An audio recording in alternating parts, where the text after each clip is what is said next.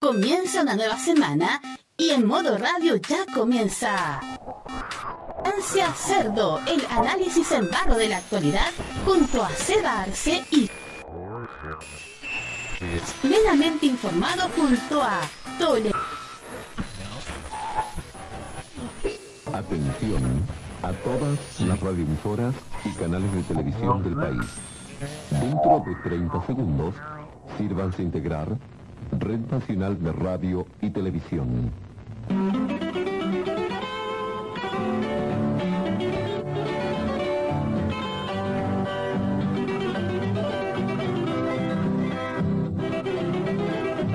A través de una red nacional de radio y televisión transmite la División de Comunicación Social.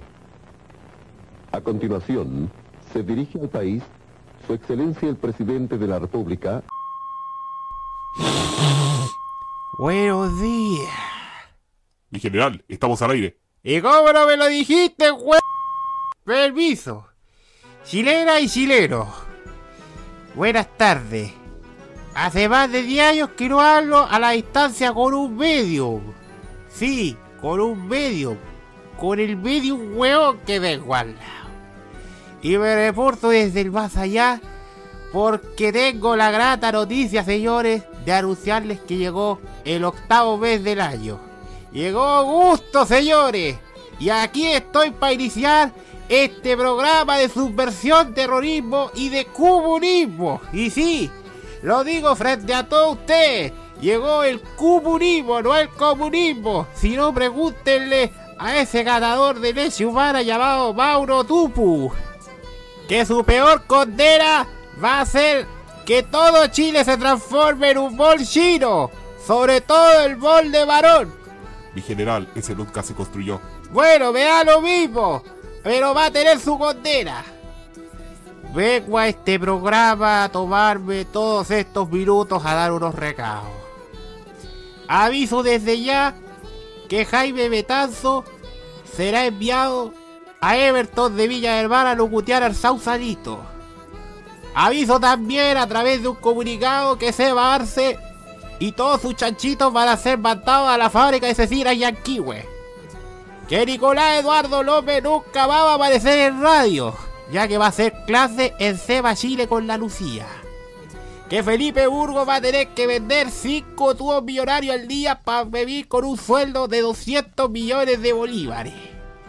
Así como también el señor Caballo se va a transformar en la estufa de todas las señoras de Seba Chile. Para eso le tenemos la peor condena. Póster de Gidea Acevedo y la Pati Maldonado. Avisa acá también que Roque Espinosa va a ser deportado a China. Sí, se va a China el señor, para que nunca tenga que ver a japonesa.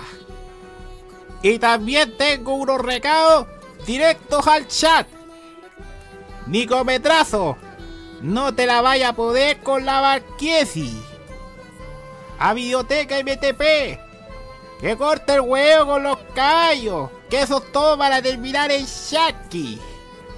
Al guerrero solitario. Basta de simpiar, cabro desgraciado. Y archivo en VHS. El divoxiril nunca existió. Fin del comunicado. Ahora permiso que me voy a bailar vuelo bueno. Y con los cotillas. Bueno, bueno, qué sabroso. Bueno, Mayo. Vuela raja, Mayo. Lucía. Muévelo, muévelo, qué sabrosa. Muévelo, muévelo, ¿cómo lo hace? Ven a bailar, mm, ven a gozar. Mm, have mercy, me gusta.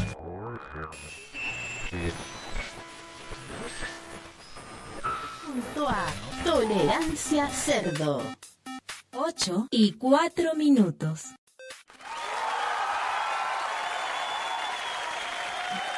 Hola a todos, buenas noches. Perdón por esa pequeña interrupción desde el, desde el más allá, desde el infierno, en ese lugar donde debe ser como un, ver el matinal del Mega en loop constante.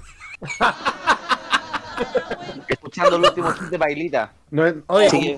oye, te- te- nuestra encriptación de satélite es peor que la de Movistar. No, totalmente, son vulnerables. Somos más vulnerables que los archivos del ejército, así que ya. Eh, Estamos de una nueva semana acá en Tolerancia Cerdo por modo radio.cl. Empezó agosto, como bueno pudieron escuchar en esa introducción. Queremos pedirle disculpas a nuestro público. Perdón por eh, con esa introducción. Eh, no vayan a confundirse que después empieza a llegar gente, el Team Patriota, la gente Sí, que ve sin filtro. pelado, pelado. ¿Ah?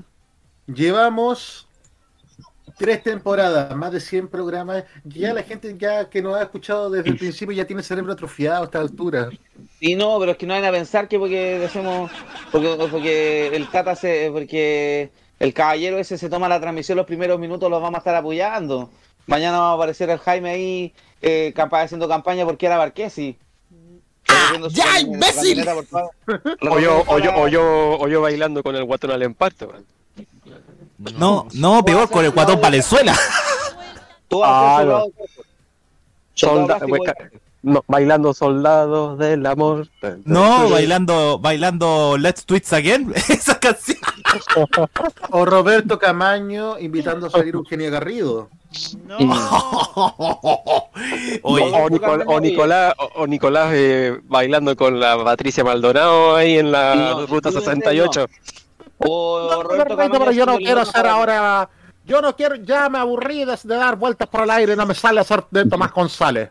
perdóname, Vegeto, perdóname, como- Está como el caso de computadores que ha tenido más vuelcos que el autopati Maldonado. Eh, no, yo en cualquier minuto íbamos a ver a Roberto Camaño entrevistando para tener en serio a Magdalena Mervilá. Oh, qué mal, qué mal, qué mal, qué mal. Ya. Perdóneme, Estamos aquí perdóneme, perdóneme, y lo digo aquí ahora, pero ese programa donde está Mervilá está vetadísimo del portal. Eso. No, Oye, yo pero creo que- si- yo creo que Roberto Oye, pero si tenemos competencia, pues está, están dando por eh, Agritortura TV los tres mosqueteros. Oye, pero, este, oye, pero en todo caso, Roberto, no. La Mervilano. no, no. Para ti la Mervilano, para ti, Katy Barriga. No. Oye, Katy Garrido, se me secó todo. Se me quedé sin agua. Ya, presentemos Oye, panel. Vamos a presentar un panel porque tenemos hartos temas el día de hoy, incluso tenemos invitada que está ahí a la espera, pero les vamos a contar más detalles luego de la presentación y la intro.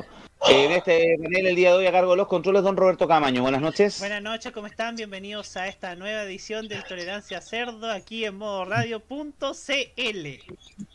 Y en YouTube.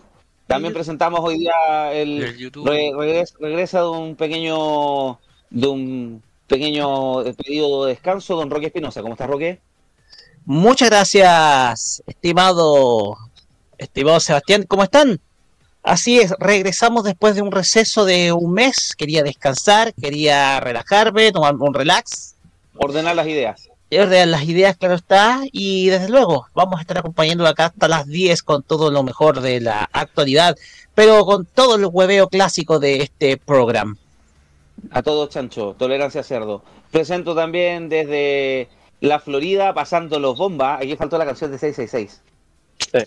Bomba. Felipe. Hola chiquillos, aquí lo estamos pasando bomba con un alcalde que es una bomba. Con un alcalde que es una bomba de plástico que merece respeto, que merece humanidad. ¡Qué mashup terrible! Ese mashup, ¿de dónde lo sacó? Felipe. Ma- ma- ma- ma- Mami se revolca en su Una tumba. corneta como esa. ¿eh? Un mix corneta, weón. DJ corneta. DJ cornetín. Eh, no, eh, saludo al alcalde. Hay que decirle a los de BTR que o Movistar que le devuelvan el internet al Carter. Oye, pero los medios Callampín Bombín, el loco Pepe y varios medios con lo que pasó con el funcionario de feria. Vamos a hablar de Callan, callan pin bombín ahí con el alcaldín. Sí. Sigo presentando el panel entonces, en color magenta, en nuestra plataforma Discord llega don Jaime Betanzo. ¿Cómo están, chiquillos? Muy buenas tardes. O feliz, feliz mes de agosto, no de Augusto, por si acaso. De agosto. Interferencia. Eh, muy contento, muy feliz y tenemos harto que comentar. Porque el 27% creen que algo viviendo en comunismo. Hoy el 37% estamos viviendo en el soviet. Todo eso lo vamos a hablar hoy día y te subo estos resultados del deporte para más tarde en la chispeza. Gracias Jaime, parece estaba haciendo un pequeño homenaje a Daft Punk con tu conexión, pero seguimos entonces. Presento Sí, gracias. BTR. ¿Cómo estás Juan? Me quedé disfrutando mis vacaciones. Bien merecidas. Tu semana de desconexión. Me, me, Buena, me rompí el, me rompí el lomo y eh, trasladando vaquita. Trabajo como un esclavo. Trabaje, para eso le pago. A eso le vamos. Ya, presento, voy a, voy a voy a dejar para el final, pero presento también aquí a, al señor del látigo, Nicolás Eduardo López. ¿Cómo está, Nicolás? Muy buenas. Bueno, partió el peor mes para alguien que tiene 27. Tengo que pasar agosto. Hoy una compañera cumplió 27 le recordamos eso. Imagínate, yo tengo 27 y tengo que pasar a agosto. Hagan sus apuestas. ¿Paso a agosto o no? Perdiste la esperanza, va a pasar. Ah, Gracias. Y dejo para el final con ustedes, desde las sombras, Oda Maudo Tupu. Tupu, el micrófono. Tu- No, lo- López, López, sácame el micrófono acá. Ah, hola. Tu puno. ya. Voy a hacer como que no escuché eso. Sí. Preséntate como corresponde, por favor. Hola, chao. No, no, no, mira. Mauro Tupu, CEO del mall chino de Avenida Pedro Montt de Valparaíso. Del ex Ah, qué, ah, qué asco eso. Yo, yo lo voy a ir a quemar para que parezca un incendio. y, y accionista mayoritario del mall Plaza Barón. Ah, Oye, eh, se me ocurrió una idea. Oye, ya que ha- hagamos, matemos dos pájaros de un tiro. Eh, para darle gusto a Roberto Camaño y a Mauro Tupu, deshagámonos del Congreso en Valparaíso. ¡Eh! Oh. Eh, hasta el que chino en. Congreso. No, no, no, dejemos, no, dejemos el Congreso ahí No, para no, placer de Roberto Camaño. Ya. Sacar el Congreso, pero poner un mayorista 10 con ese color naranjo y plomo, al Oye, molchino. Sí, la combinación de colores puede ser, sí.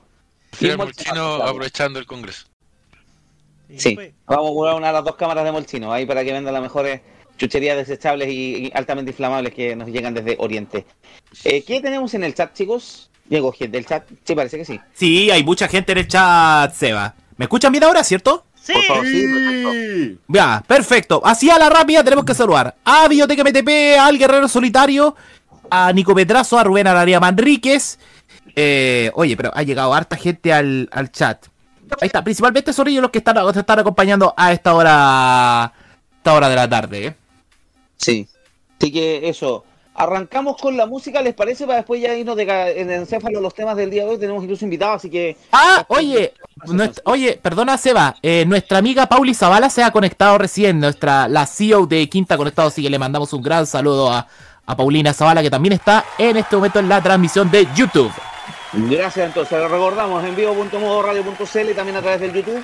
En esta transmisión, en- recuerden que hoy día son nuestros martes, eh, los martes de eh, senior de Modo Radio, con el auspicio de Caja de No Compensación. va el otro programa hoy día, así que no te preocupes. No, pero igual, igual tenemos estar oficiadores. Caja de Compensación 11 de septiembre, pañales en el tour para la incontinencia verbal y orteoartritis. Que- Ah, y se te olvidó el otro, pues juguetes Carter Kraus. Carter Kraus y, y, y paletas de y paletas de pádel. ¿Qué pasó? Ya. Las paletas de pádel son para las chicas, así que Vamos a la música mejor pelado. vámonos con la música. Porque sabéis que también ando con ganas de borrarme un rato. Vamos a hacerle caso a este cantautor estadounidense Mike Posner. Esto es I Took a Pill in Ibiza, aquí en el Dis- Tolerance Cerdo por Disco modo radio. Ibiza, loco mía, moda Ibiza. Moda loco Ibiza. Eso, loco no. mía. Sexy Ibiza, loco mía. Maricoli, loco mía. Ya, suficiente, ya. Vamos a la música mejor. Basta.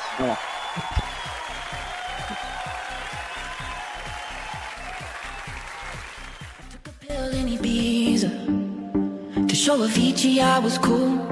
And when I finally got sober, felt 10 years older, but fuck it, it was something to do. I'm living out in LA. I drive a sports car just to prove I'm a real big baller, cause I made a million dollars and I spend it on girls and shoes. But you don't wanna be high like me, never really knowing why like me.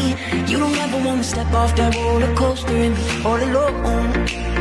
And you don't wanna ride the bus like this Never know who to trust like this You don't wanna be stuck up on that stage singing Stuck up on that stage singing Oh, I know A sad soul Sad soul. Darling, all I know Are sad souls Sad souls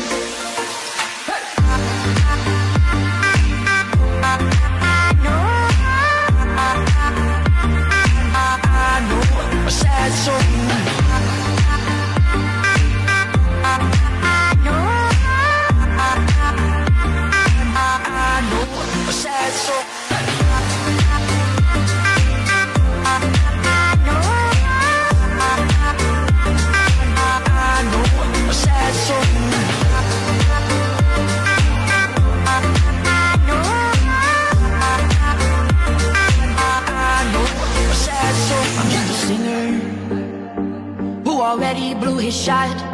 I get along with old timers cause my name's a reminder of a pop song people forgot. And I can't keep a girl, no. Cause as soon as the sun comes up, I cut them all loose and work's my excuse. But the truth is, I can't open up. And you don't wanna be high like me, never really knowing why like me. You don't ever wanna step off that roller coaster and be all alone. You don't wanna ride the bus like this, never know who to trust like this. You don't wanna be stuck up on that stage stuck up on that stage. Oh, I know sad songs, sad songs, darling. All I know are sad songs, sad songs.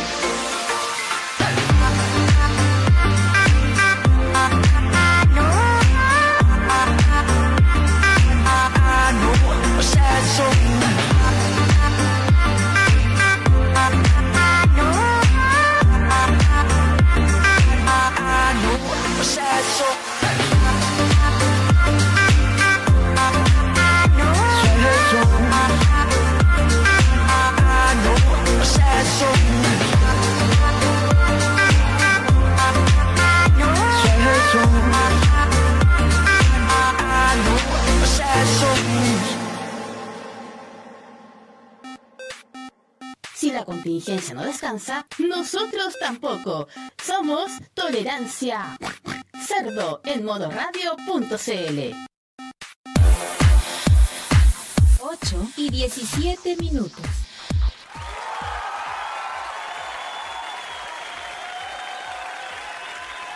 Gracias, Roberto. Estamos de vuelta aquí en Tolerancia Cerdo por modo radio.cl. 20 horas 17 minutos, 1 de agosto del 2023. Y la pauta parte cargada y partimos también con invitada especial. Porque la semana pasada, dentro de las cosas que, actividades que se hicieron, el Ministerio de Transportes en la Plaza de la Constitución presentó una nueva campaña contra el acoso callejero en el transporte público. No es la primera que se hace en este gobierno, tengo entendido que esta es la segunda o tercera. Pero sigue siendo un tema, un tema relevante y por lo mismo hemos decidido el día de hoy.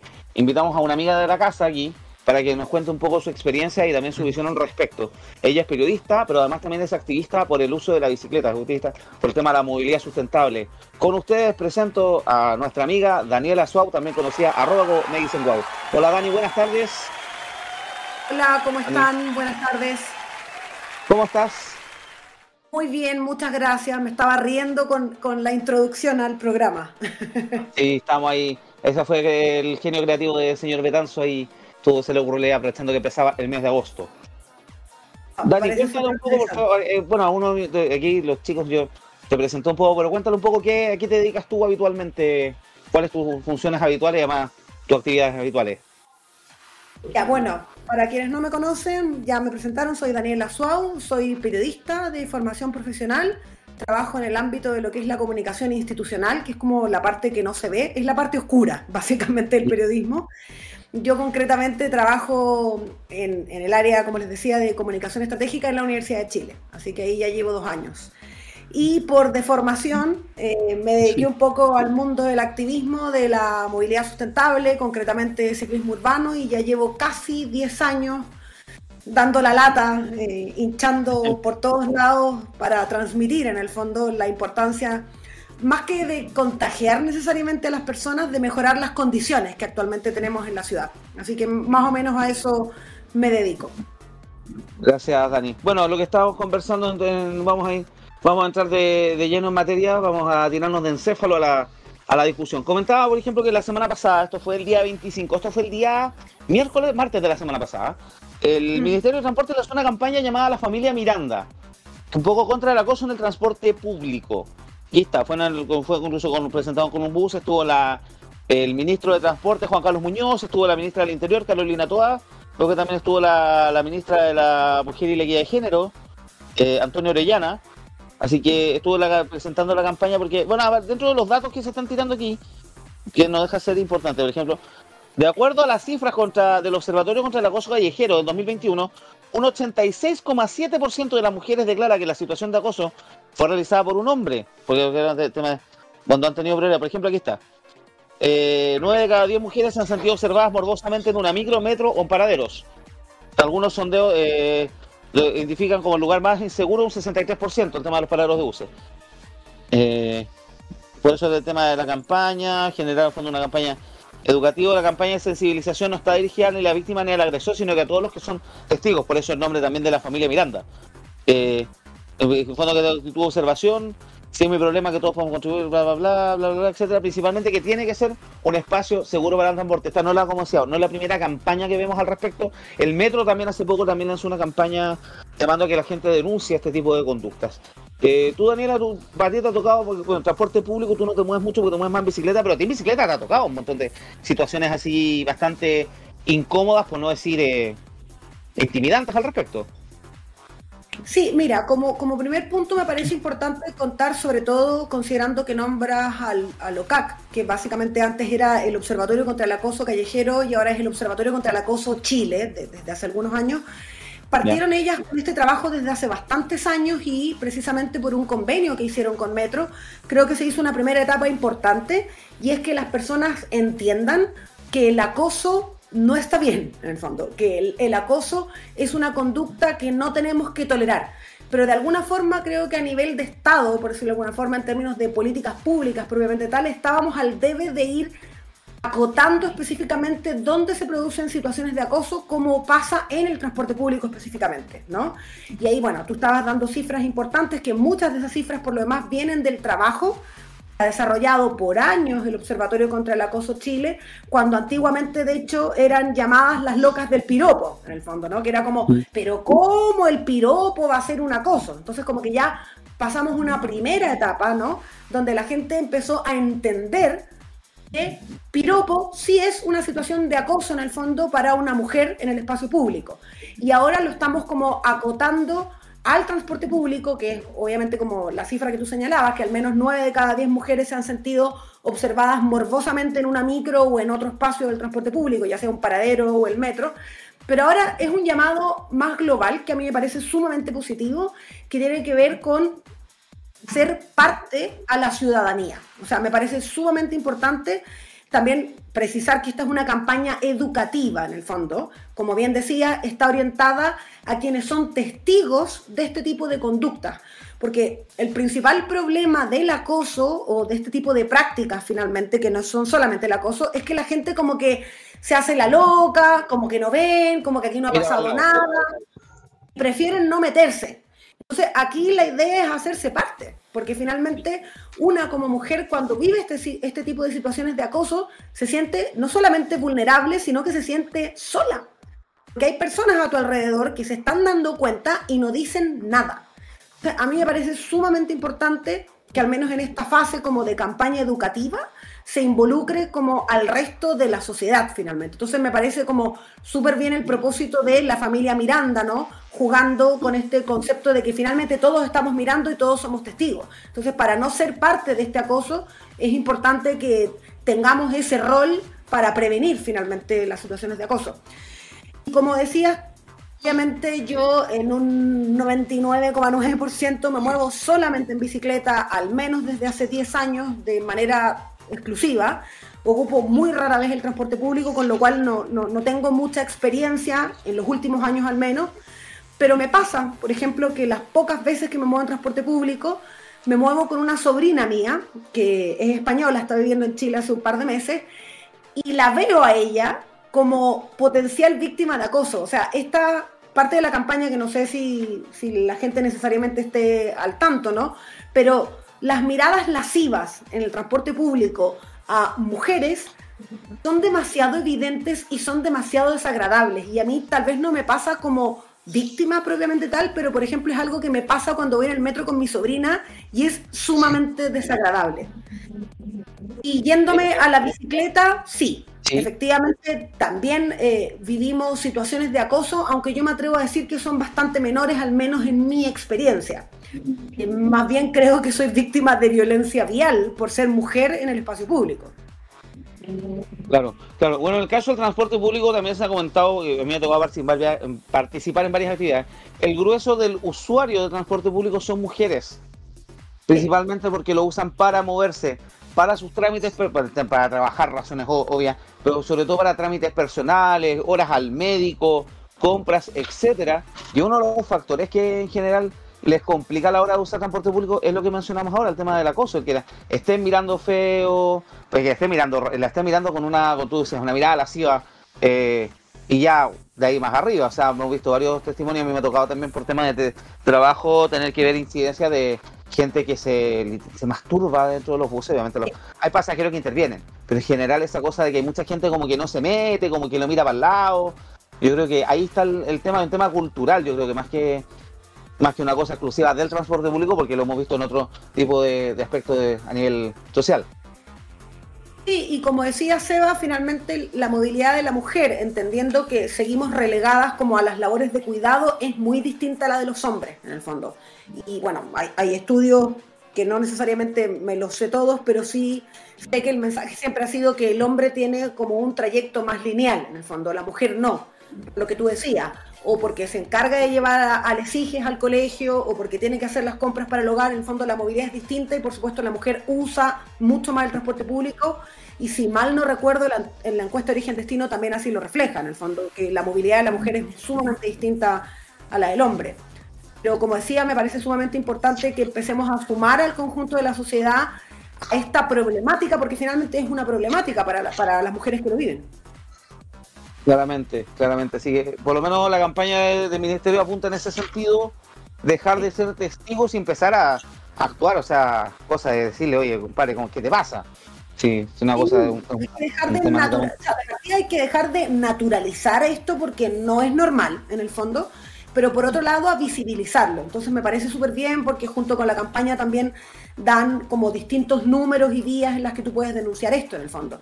Y se ha visto en los últimos años, o sea, han habido denuncias de personas que ven a hombres con los celulares debajo de las faldas de escolares o, o tomando fotos cuando van subiendo las escaleras. Entonces me parece bien que lo hagamos de manera más masiva y de hecho, en la misma presentación de la campaña, el ministro Juan Carlos Muñoz dijo que de alguna forma estábamos al debe, ¿no? Con tener una campaña mucho más macro. Y siento que en ese sentido, que desarrollen piezas audiovisuales, afiches, videos, mensajes radiales, como que apunta, ¿no? A abordar esta situación con la importancia que tiene en el fondo. Sí, como decía, había ya había, otra campaña a nivel gráfico, porque yo los buses, bueno, la empresa que trabajo nos tocó heredar los buses de, de otra empresa por pronto los con tema de contrato del, del nuevo sistema de red. Y sí, pues veníamos, venían con los afiches ya de la campaña anterior, que los había hecho el concesionario, el concesionario antiguo de la, de la unidad de negocio. Así que, general, por lo menos hay que estar atento y como decíamos, un avance importante. eh, lo de Metro también, Metro tengo entendido que la campaña tiene otro, eh, también va apunta a lo mismo, incluso está con lo, publicado con los números de, de reclamo y todo. Pero no nos vamos a encerrar solamente en... Chicos, ¿alguna consulta ustedes o Sí, pasamos sí, aquí a otro yo, yo tengo, yo tengo. el- el- voy a poner medio. No sé cuál es la ¿Qué palabra, pasó? pero claro, lo que pasa es que a mí me pasó una vez en, en la micro. Fue muy sencillo lo que pasó. Pero en mi caso fue reverso. O sea, eh, fue una mujer que se paró al lado mío y me empezó a agarrar lo- el, el pene. Me pasó, me lo, me lo sobó con su mano. Claro, como yo soy hombre, yo le puedo parar el carro, yo tengo más, más poder. Pero me gustaría saber la, Claro, y le, le, le, le paré en voz alta que, que tenía la micro, estaba, no estaba vacía, pero tenía muchos espacios donde ponerse. Así que lo hice a propósito. Entonces me gustaría ver la opinión de, de Daniela, a ver si existe algún estudio. Porque en general la, el acoso de mujeres a, hombres en, en, en las tele, en las películas, se da para se da en la comedia. No se da, no se Sí, toma en nivel serio. cultural, como Y que es si súper- una... es- es súper poco, estoy de acuerdo, pero pasa. Y no se toma en serio. Yo creo que es un tema Sí, cultural. Franca, me parece, eh, Max, creo que es el quien está hablando, No, es me Juan parece... Esteban, que tiene el nombre de uso Max, pero es Juan Esteban. Ya, disculpa. Juan, sí, no, o sea, eh, por supuesto, casos van a haber. Obviamente, comparados con los porcentajes de lo que viven las mujeres, eh, siempre va a ser marginal. ¿no? Eso no significa que no pase. Pero si te fijas, precisamente el- la campaña habla contra el acoso en transporte público. Entonces, finalmente, la No idea Exactamente, eso es importante. Y más que poner el foco en la víctima, coloca el foco en quienes somos testigos de ese tipo de conducta. Porque efectivamente de lo que tú estás contando, le puede pasar también a un niño, a un Sí. adolescente, que tal vez no va a tener la misma voz en el fondo para manifestar que está siendo víctima de una situación de acoso. Porque lo que aquí muchas veces no se entiende es que la persona que se está sintiendo acosada, yo sí lo recuerdo siendo mucho más pequeña, en el fondo, y es una, una sensación en la que te sientes podrida, en la que no entiendes lo que está pasando y no sabes cómo reaccionar. Entonces, por supuesto, es una situación vulnerable y que más aún tú veas que la gente se está dando cuenta y que absolutamente nadie hace nada, en el fondo, es peor. Entonces, por supuesto, me parece, haciendo el punto que tú estás señalando, que más encima la campaña hable del acoso en general en el transporte público, precisamente llega a los hechos como los que tú estás contando y que por supuesto no se pueden permitir. Ahora cosa que me ha pasado es que una, una trabajadora, una, trabajadora, una compañera de trabajo, eso quise decir, también una vez me agarró el trasero y yo no, no lo permití. Entonces, claro, ahí yo no supe cómo reaccionar. Es que, como decíamos, es que no tiene género, le puede pasar a cualquiera. Y la idea, como dice la campaña, es hacerse parte, hacerse reaccionar. No puede ser que por un tema cultural, lamentablemente las mujeres cargan con un estigma, con una, valga la redundancia, cargan con, con una carga de que llegan a, a reaccionar algo, las van a acusar de histérica. ¿Cuáles los típicos, los típicos comentarios? Que le falta pila, cuestión y todo. No es la idea, pues sí. A nadie, a nadie, independiente del género, le gustaría que lo estén mirando ahí con cara de, con cara de te quiero hacer cosas, que en el fondo es lo que estamos comentando acá. Sí, no, pero, pero aparte también hay, un tema importante que yo creo cuando se lanzan este tipo de campañas es que se arme un protocolo, ¿no? Porque, por ejemplo, yo estuve en Ciudad de México, donde ustedes saben que funciona el tema de los vagones segregados, en el fondo, de mujeres y hombres. Pero la problemática, por ejemplo, en ese caso, es que muchas mujeres hacían el reclamo, pero no eran escuchadas por las personas que tenían que escuchar el relato y el testimonio de la persona que lo había vivido. Entonces, cuando tú armas todo un protocolo, también sensibilizas a la persona que finalmente va a escuchar tu reclamo o tu denuncia específica. Y eso me parece importante, que coloquen el teléfono de carabinero, que esté activado el, el teléfono de la PDI, fiscalía, etcétera, que hayan hecho una web finalmente, para que la gente sepa que hay canales, pero que esos canales funcionen. También aquí es importante que eh, no solamente con, con la campaña del Ministerio de Transporte, sino que se haya incluido al Ministerio de la Mujer y Equidad de Género, que finalmente es un protocolo mucho más macro, mucho más amplio de lo que se había hecho anteriormente, y que el resto de las personas que forman parte de esta cadena tengan el conocimiento y sepan lo que tienen que hacer ante este tipo de hechos, porque no basta simplemente con hacer una campaña si resulta que las personas a las que tú vas a hacer la denuncia no tienen las capacidades para entender lo que tú le estás diciendo y no subestimar tu relato. Porque, ojo, eso es lo que pasa a la, mayoría de las mujeres cuando denunciamos este tipo de hechos, que somos subestimadas por ser mujeres. Claro. La otra vez alguien lo comentaba y lo comparaba con el tema, por ejemplo, cuando tú vas a robar, cuando tú vas a denunciar un robo a carabineros, no te están pidiendo comprobar efectivamente le estaban robando el auto, usted no hizo nada al respecto porque eh, a las mujeres se, se le tiende siempre a cuestionar cuando hace un tipo de denuncia, una denuncia de esta característica. Sí, eso lamentablemente es algo que está demasiado arraigado, que es cuestionar a la víctima, que básicamente es una revictimización, ¿no? Es como lo que hizo la víctima, ¿no? Para que eso ocurriera. En el fondo tu testimonio no es lo suficientemente válido como para que se siga el curso de, de lo que se está denunciando. Simplemente por el hecho de ser mujer suele ser cuestionada en el fondo. Claramente, así que eso vamos a estar ponerle un ojo ahí en la campaña del ministerio también cómo se van se pueden sumar distintas entidades, distintas actividades, porque como decía, no es un tema exclusivo del transporte público, el transporte público es un entorno donde ocurren muchas de estas cosas, pero como decíamos, puede ser en un centro comercial, en los trabajos, incluso entre las familias, y eso ya estamos en un terreno mucho más delicado, pero de a poco hay que concientizando a la gente al respecto. Así que Hay que desprivatizarlo, finalmente hay que desprivatizarlo, porque esto es algo que pasa en el espacio público. Por supuesto, cuando ya se traslada a la esfera interna, estamos hablando de otra esfera, pero que también hay que desprivatizarla en el fondo. Hay que entender que esto sucede en los distintos espacios donde habitamos las mujeres u otras personas que también pueden ser víctimas. Claro, y que está mal, sobre todo que está mal, porque hay uno que se puede pasar, pero da lo mismo, te bajan el perfil. No, es una situación que está mal, Sí, y hay Sí, que erradicarlo. de todas maneras. Pero no vamos a hablar solamente de eso, sino que vamos a empezar a analizar un poco lo que es movilidad en Santiago, sobre todo en regiones Eh, no sé si viste lo, has visto los renders de lo que quieren hacer en Alameda Providencia, sobre todo en Plaza Italia. Sí, mira, yo creo que ahí tenemos desde hace bastante tiempo una deuda pendiente y yo creo que para eso, o sea, para nadie eso es una novedad. En el fondo, partimos con Nueva Alameda Providencia hace bastante tiempo, que quedó ahí como, como un poco en el aire. Yo vi el render que salió, que, que la verdad no, no es como el plano propiamente tal, uno ve más bien las imágenes, no me parecen malas, tengo algunas observaciones, yo no soy experta en el área, más bien tengo una experiencia de usuario. Y por ahí Ariel López, que es, bueno, ingeniero en transporte y gran amigo mío también por lo Como demás. nosotros, Ariel, hace un tiempo atrás también participó acá. Mientras no ponga ciclovía. Sí, en el fondo co- como que la, la delimitación de las pistas, por ejemplo, en estos volardos, no sé cómo se llaman, la verdad, pero que me, que me parece que son peligrosos entendiendo que de repente uno tiene que hacer ciertas maniobras y cambiarse de pista. Y me parece que ese tipo de infraestructura no está acorde a la realidad de la movilidad de quienes nos movemos en bicicleta. Finalmente, hacer un cambio ¿no?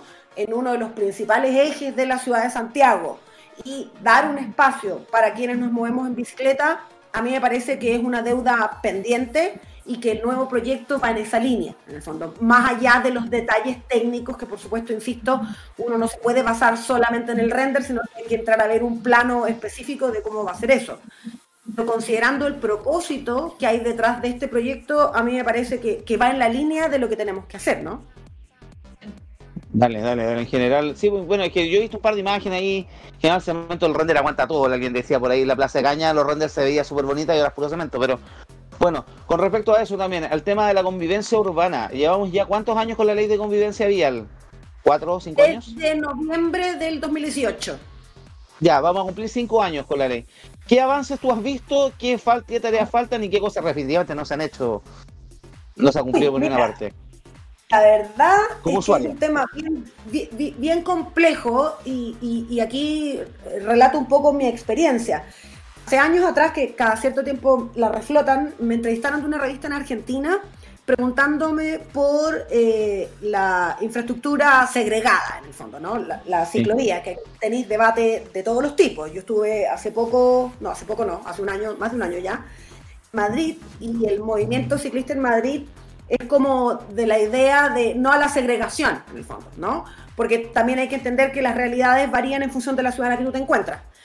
Yo siempre fui muy de esa línea, eh, para serles franca, eh, aunque suene como, como medio filosófico o, o demasiado profundo, o muy ñoñoíno progre, eh, como hay quienes decían que la mejor ciclovía es la, es la que no se tiene que hacer, propiamente tal, ¿no? Apuntando un poco a que si bajamos la velocidad, si mejoramos la convivencia vial, entramos todos, ¿no?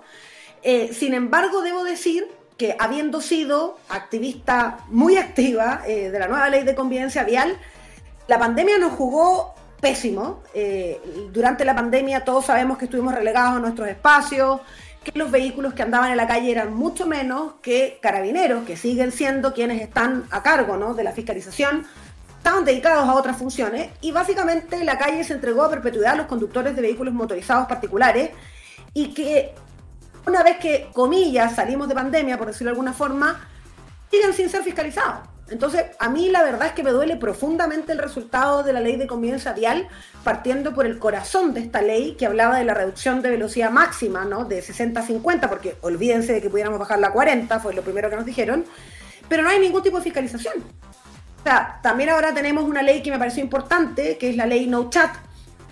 Todos los días pedaleo en promedio 20 kilómetros diarios, todos los días, porque soy de las que se da la lata de mirar a los automovilistas con el móvil en la mano, fumando. O sea, fumar está prohibido en- Prohibidísimo. desde, no sé, 20 años atrás, yo creo. Y uno ve a vista y paciencia de carabineros de tránsito, porque uno ya sabe que los que están vestiditos con, con los accesorios blancos son los de tránsito, A delante lo de ellos. Claro, y absolutamente ninguno hace nada. Entonces, a mí me pasa que bacán haber tenido una ley de convivencia vial, pero si no hay fiscalización, es letra muerta. Entonces, les contaba un poco esta, esta historia larga, ¿no? Porque yo, que siempre he sido más bien de la, de la idea y trazo mis rutas en función de la eficiencia Es decir, he visto muchas veces las ciclovías porque sabemos también que hay una problemática en las ciclovías. Te cambias de comuna y la ciclovía no existe, o no hay una O hay conexión un estándar apropiada. tan extraño entre comuna y comuna.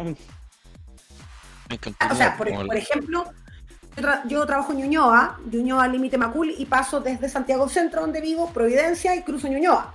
La ciclovía de Suecia no solamente acaba cuando pasas a Ñuñoa, sino que el pavimento de Ñuñoa, perdón que lo diga, pero es una mierda. O sea, tú ves notoriamente la diferencia incluso en la calidad de la vía por la que tú te mueves, en el fondo. Pero una vez que empezamos como a retornar a la presencialidad, yo trabajo en la Universidad de Chile, soy funcionaria pública, con lo cual tengo que ir, a mí el teletrabajo no, no, no me funciona, eh, empecé a pasarlo pésimo en la calle. Yo vivo en Las Tarrias, mi, mi ruta directa para el campus Juan Gómez Milla, que es donde trabajo, era Portugal contra Flujo, Mata, Grecia, todo recto hasta llegar al campus. Sin embargo, en marzo del año pasado, cuando empecé a tratar de tomar esta ruta, que les prometo que era imposible.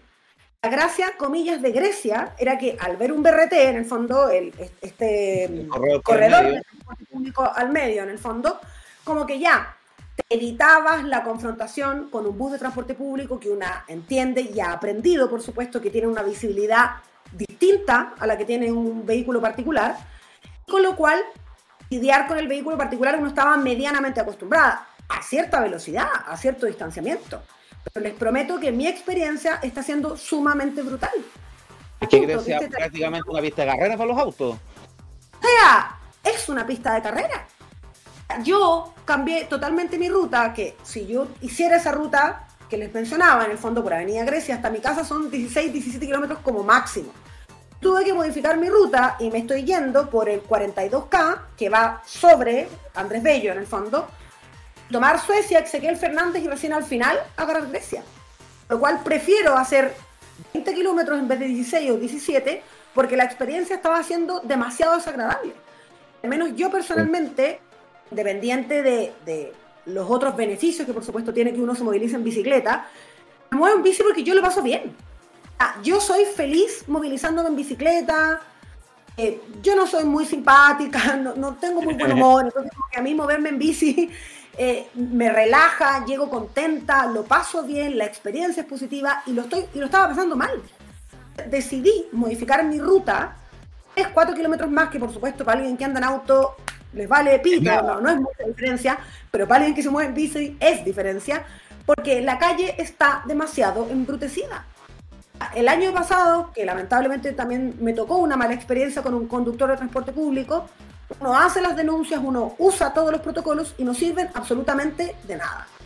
Yo no sé, francamente, si la solución va a seguir siendo que Carabineros fiscalice esto, porque no lo hacen.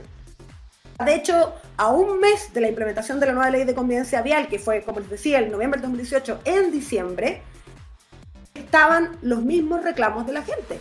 ¿Qué hizo Carabineros? Salir a fiscalizar en la ciclovía. Oh, gracias, genio. Como si la ley de convivencia vial fuera solamente para los ciclistas y fiscalizar el casco. Pero nadie absolutamente fiscalizando el otro gran cuerpo que tenía este marco normativo. Entonces, si me preguntan a mí, lamentablemente tengo que decir que es bastante letra muerta en términos de lo que nosotros esperábamos realmente de este marco normativo en el fondo. Ni hablar de la ley no chat, que probablemente va a seguir abarrada hasta que no tengamos un CATI. Da- Dale, dale, dame, un- deme uno. Ya, mira, el- te iba a hacer una consulta, y justo me vienen acá a la puerta, algo. Eh, con respecto al tema también de la ley de convivencia vial, ¿qué opinas del proyecto que presentó, por ejemplo, Iván Moreira, que quería volver a subir la velocidad máxima a 60 en áreas urbanas? Mira, una pelotudez, por supuesto, pero lamentablemente hay que reconocer que su sector es el mismo sector que el año 2018 aprobó la ley sin la reducción de velocidad máxima. O sea, jamás les han importado ninguno de todos los argumentos técnicos que nosotros podamos entregarle, en fondo. Entonces, para serte franca, no me extraña. Eh, creo que sí fue muy positivo como, como todos los argumentos que vinieron en contra, sobre todo de, de la gente especializada en, en esta temática, porque son los únicos que validan, ¿no? No a uno, porque como uno es periodista solamente no, pero sí a los, comillas, expertos. Y yo creo que es un proyecto que, que no va a fraguar finalmente. Pero obviamente me parece una estupidez aunque no me extraña, como te decía, porque dio los mismos argumentos que dieron el año 2018. Este proyecto fue aprobado en marzo del 2018, pero sin el corazón, que como les contaba, era la reducción de velocidad máxima, ¿no? Y ahí, rápidamente, porque hay que decirlo, este es un proyecto, fue un proyecto de ley que nació desde la ciudadanía, y eso es sumamente importante decirlo. En este proyecto participaron organizaciones no solamente de ciclistas, hubo representantes del gremio de automóviles, taxistas, eh, vehículos particulares, en el fondo, mucha sociedad civil organizada en torno a esta ley. Entonces, e- es importante decirlo. Y en ese momento, cuando se aprueba la ley, pero sin su corazón, como les decía, rápidamente nos activamos y se surgió, en el fondo, no me acuerdo en este minuto del parlamentario que lo hizo, pero sacó un proyecto de ley de un solo artículo que era la reducción de velocidad máxima, que se aprobó como en paralelo, pero de lo contrario, la ley habría salido sin la reducción velocidad máxima, por supuesto, adivinen or- orquestada por quién, por la derecha, que es lo que han hecho históricamente, sí. Con, con el sobretexto de la libertad de las personas, ellos jamás han estado de acuerdo con eh, mejorar las condiciones de la vida en la ciudad de las personas, ¿no? Sino que más bien enfocado en los automovilistas. Eso históricamente ha sido lo que han hecho. Claramente, claramente. Ya para ir cerrando el tema, Daniela, mira, el lo, lo, lo veo lado tú eres ciclista. ¿Qué le decimos? Gen- mucha gente que en general critica todo el tema del activismo ciclista porque dicen que voy a andar en bicicleta de Huachurá a Peñalolén, por ejemplo, o el tema de que, o el tema, por ejemplo, oh, que le da mucha pre- preferencia a las bicicletas, que yo, es raro porque yo también en- yo también me muevo en Santiago, pero ¿qué le dices tú a ese tipo de personas que ven un poco con el prejuicio, poco menos que la bicicleta es lindo para pasear, no sé, por 3, 4 kilómetros, pero no es para grandes distancias o, Déjame- o ese tipo de interrumpir. prejuicio que hay en- hacia, hacia el uso de la bicicleta en Santiago, que además también en de lo que yo veo, lo personal, que no se incentiva la intermodalidad como corresponde, como que a veces tratan de imponerse un modo sobre el otro, sobre todo el auto, el, el amo y señor. A ver, eh, como primera cosa hay que decir que la bicicleta no es la solución. O sea, yo quiero ser súper enfática en eso, pero sí es parte de la solución. El auto no es parte de la solución. Quiero que, que quede sumamente claro eso. Nosotros no pretendemos que todas las personas se muevan en bicicleta y la intermodalidad es clave. O sea, eh, no sé, además de mí me refiero, Seba, como tu cercanía con el activismo, pero por lo menos yo que pertenezco al colectivo Muévete, que ahí hay un pool diverso de- de personas y de profesiones afines, jamás hemos dicho eso y siempre hemos propuesto y promovido el tema de la intermodalidad. O sea, les doy un ejemplo más simple. El tema de que en el metro las personas puedan meter su bicicleta, como se hace en otras ciudades, Madrid, por ejemplo, no conozco muchas otras como para decirlo, pero al menos en Madrid funciona, fue una El propuesta. Merval. El Merval en Valparaíso lo estaba haciendo, ahora se llama F Valparaíso de Puerto Limache, pero el Merval en Valparaíso lo estuvo haciendo un tiempo también, los domingos. Claro, pero por darte un ejemplo, esa propuesta que recién se logró ahora, en el fondo, es una propuesta que Muévete y otras organizaciones vienen haciendo al menos desde el 2014-2015, en el fondo. Promover el tema de la intermodalidad, el promover que los estacionamientos que sacó Metro en un principio con un cobro absurdo no tuvieran costo, esas propuestas han venido también del mundo de la sociedad civil, en el fondo. Entonces, como que para mí me parece que esos dos pilares son sumamente claros. Nosotros no pretendemos que todo el mundo se mueva en bicicleta, nosotros promovemos la intermodalidad porque entendemos que la famosa primera milla perfectamente puede ser recorrible no solamente en un modo activo como la bicicleta o la caminata o si quieres en un scooter, patines, lo que se te ocurra, sino que también entendemos que el transporte público es parte de la pirámide de movilidad. En el fondo, eso lo tenemos sumamente claro. De hecho, muchas veces dicen como, no, es que como que los, los peatones no están representados. Es verdad, en Chile no tenemos grandes organizaciones peatonales, por ahí hubo trabajo de los furiosos los furiosos peatones, creo que se llamaban, ya, ya no me acuerdo este Furioso. No, no, no, el de los peatones, porque salió una que era como peatones furiosos. que Pero el movimiento ciclista en Chile, y de hecho por eso hablamos más bien de un, un- un movimiento de movilidad sustentable más que ciclista, viene abogando por los derechos de peatones también desde hace muchísimo tiempo, en el fondo, ¿no? Pero tampoco hay que dejar de lado que al menos según nuestra última encuesta Origen-Destino, que puede tener muchos análisis y críticas, al menos la mitad de los viajes se realizan en auto son para radios súper cortos. Esa figura que les gusta a todos los lobistas automotrices y, y del mundo de las autopistas, de que la señora Juanita recorre ocho comunas en su auto que le costó muchísimo comprárselo, no es real tampoco. No, real. Mi hermano tenía vecino en un supermercado y iba en auto. Es cosa, claro, el, el flujo de vehículos que se mueven en las comunas del, del cono de alta renta en Santiago y que se mueven dentro del mismo sector y no son distancias, si son 5 kilómetros, mucho. Claro, son Claro, distancias que sí son recuerdo, la mitad, la mitad de los viajes en auto se hacen para un radio de menos de 10 kilómetros. Entonces, insisto, es- esta caricatura de que recorren ocho comunas no es real. Y al menos medio millón de viajes, insisto, según la encuesta de origen destino, se hacían en un radio de 1 a 5 kilómetros. O sea, ¿de qué me estás hablando? No estamos, yo, yo no estoy pretendiendo que la persona que vive en San Bernardo llegue hasta lo Barnechea en bicicleta. O sea, si, si no hay que ser toto tampoco. Pero sí hay que mejorar las condiciones para aquellas personas que lo quieren hacer. Y ahí es donde nosotros estamos apuntando. Si usted se quiere mover en bicicleta, mejoremos las condiciones para que eso sea factible. Si usted quiere combinar y transporte público, también demos las condiciones para que eso ocurra. Entonces, mi respuesta generalmente suele ser esa.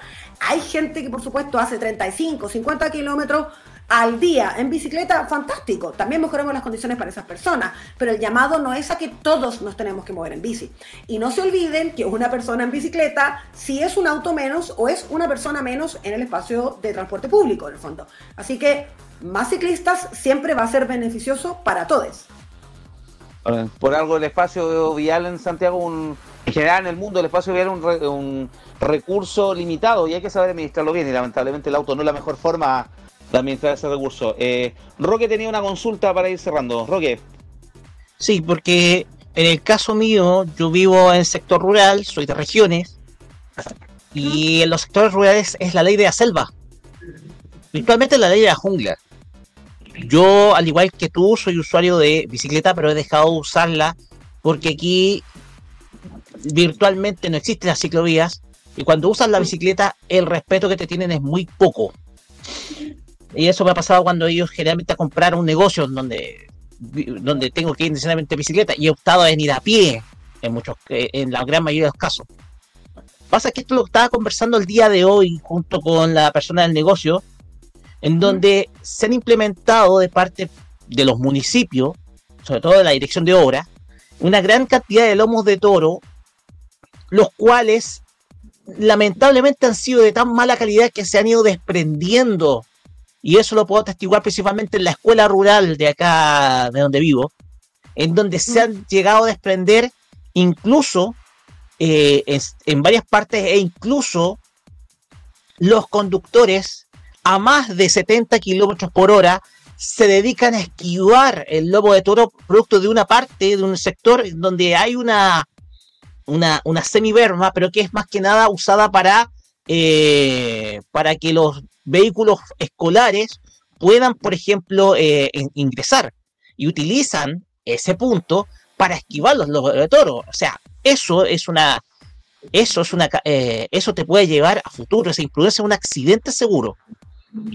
La cuestión es, la cuestión acá es que aquí en los sectores rurales hay muy poca fiscalización del uso de, de las vías y caminos, a pesar de que se implementaron eh, muchísimos, eh, muchísima tecnología. Una de ellas es el verificador a distancia del kilometraje del vehículo. Y en muchos casos han sobrepasado los 70 kilómetros por hora. En algunos casos han ido a 110 kilómetros por hora. Y han tenido que enfrentar situaciones muy difíciles. Entonces, ¿qué se puede hacer en una situación como esta, en donde los, en los sectores rurales, donde virtualmente es la ley de la jungla, eh, vemos una gran cantidad de conductores que no cumplen con la ley y en donde en muchos casos la gente en varias ocasiones no se atreve a hacer la denuncia producto de que en muchas de estas situaciones el vehículo pertenece ya sea a un vecino o incluso a una persona de mayor poder, de mayor poder adquisitivo o de mayor poder político, que es lo que generalmente abunda en estos sectores. Mira, Roque, a mí la verdad es que la- lamento mucho lo que estás contando, no me es tan ajeno, yo no habito mucho en regiones, pero hace un par de años me tocó ir a Curanilagüe, a Chue, a hacer una charla y precisamente me, me contaban un poco lo mismo, ¿no? Como, como la brutalidad de usuarios de transporte, perdón, de conductores de transporte público con los modos como la bicicleta, inclusive con los peatones, y que por supuesto, si nosotros tenemos deficiencia en Santiago, ni hablar de regiones, o sea, uno ahí se tiene que quedar callado porque lógicamente sabemos que todo decrece conforme salgas de Santiago. Eh, no, creo tener una respuesta, más bien sí creo en el rol de la ciudadanía y un poco en parte lo que les contaba respecto a, a lo que se puede lograr como sociedad civil, ¿no? Co- Como lo que nosotros pudimos lograr en su momento al unirnos, ¿no? Porque hubo organizaciones que incluso no eran necesariamente afines, pero se unieron en función de un objetivo y denunciar. Eh, yo creo que lamentablemente eh, en este país están muy acostumbrados a que te pasa algo y nadie dice nada, nadie alega porque el protocolo es muy largo, porque qué lata o lo que, lo que dices tú, porque no, que es un vecino, no, que es alguien que conozco, pero yo creo que si, si no tenemos autoridades o las personas que tienen que fiscalizar no están fiscalizando, yo creo que ahí el rol del ciudadano, ¿no? De uno como ciudadano y ciudadana es ejercer ese rol y organizarse. Yo soy de las personas que a mí ya estoy en el punto que a mí un micrero me tira un poquito la micro encima, pa, patente, pum, portal del DTPM, denuncia. Patente, hora, todo, porque es que de verdad es la única forma que la ciudadanía puede tratar de ejercer algún tipo de presión. Conozco mucha gente, bueno, les cuento brevemente porque tal vez me estoy pasando el tiempo. Hace poco me contactó un vecino que tiene 70 años y el viernes un micrero le tiró el bus encima. Él obviamente le respondió y el micrero no le pareció nada mejor que se imputó y pasó con su micro arriba de la bicicleta del hombre, que ya no estaba arriba de la bicicleta y se la destrozó. Esta persona no iba a hacer nada. No, porque es que voy a hacer, que voy a lograr, un poco lo mismo que hablábamos del acoso, como ya, ¿para qué? Que el trámite. Y yo creo que lamentablemente tenemos que ejercer nuestro rol como ciudadanos e incluso nuestro compromiso de pensar que esta denuncia que tú puedes hacer o de que la acción que tú puedes ejercer va no solamente en beneficio tuyo, sino que puede ir en beneficio de otras personas. Por ejemplo, yo a él lo insté a que denuncie y él va a hacer una denuncia. No estoy diciendo con esto que va a ser la solución, pero yo creo que si los mecanismos que hoy tenemos para que fiscalicen no están funcionando, la sociedad en su conjunto tiene que ejercer un rol más fiscalizador y llegar hasta el final y alegar permanentemente por este tipo de situaciones e ir a los municipios a alegar porque es la única forma de que nos escuchen y de que tratemos de lograr cambios.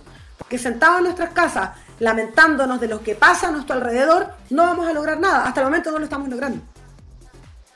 O sea, Dani, mira, con respecto a lo que comentas tú, Daniela, te- yo te lo digo desde el otro vereda, porque yo trabajo en una empresa, el Transantiago, nosotros nos llegan todos los reclamos que hacen los usuarios a través de los canales oficiales, redes sociales, el portal del mismo ministerio o incluso reclamos que llegan a través de la línea 800, llegan a las empresas.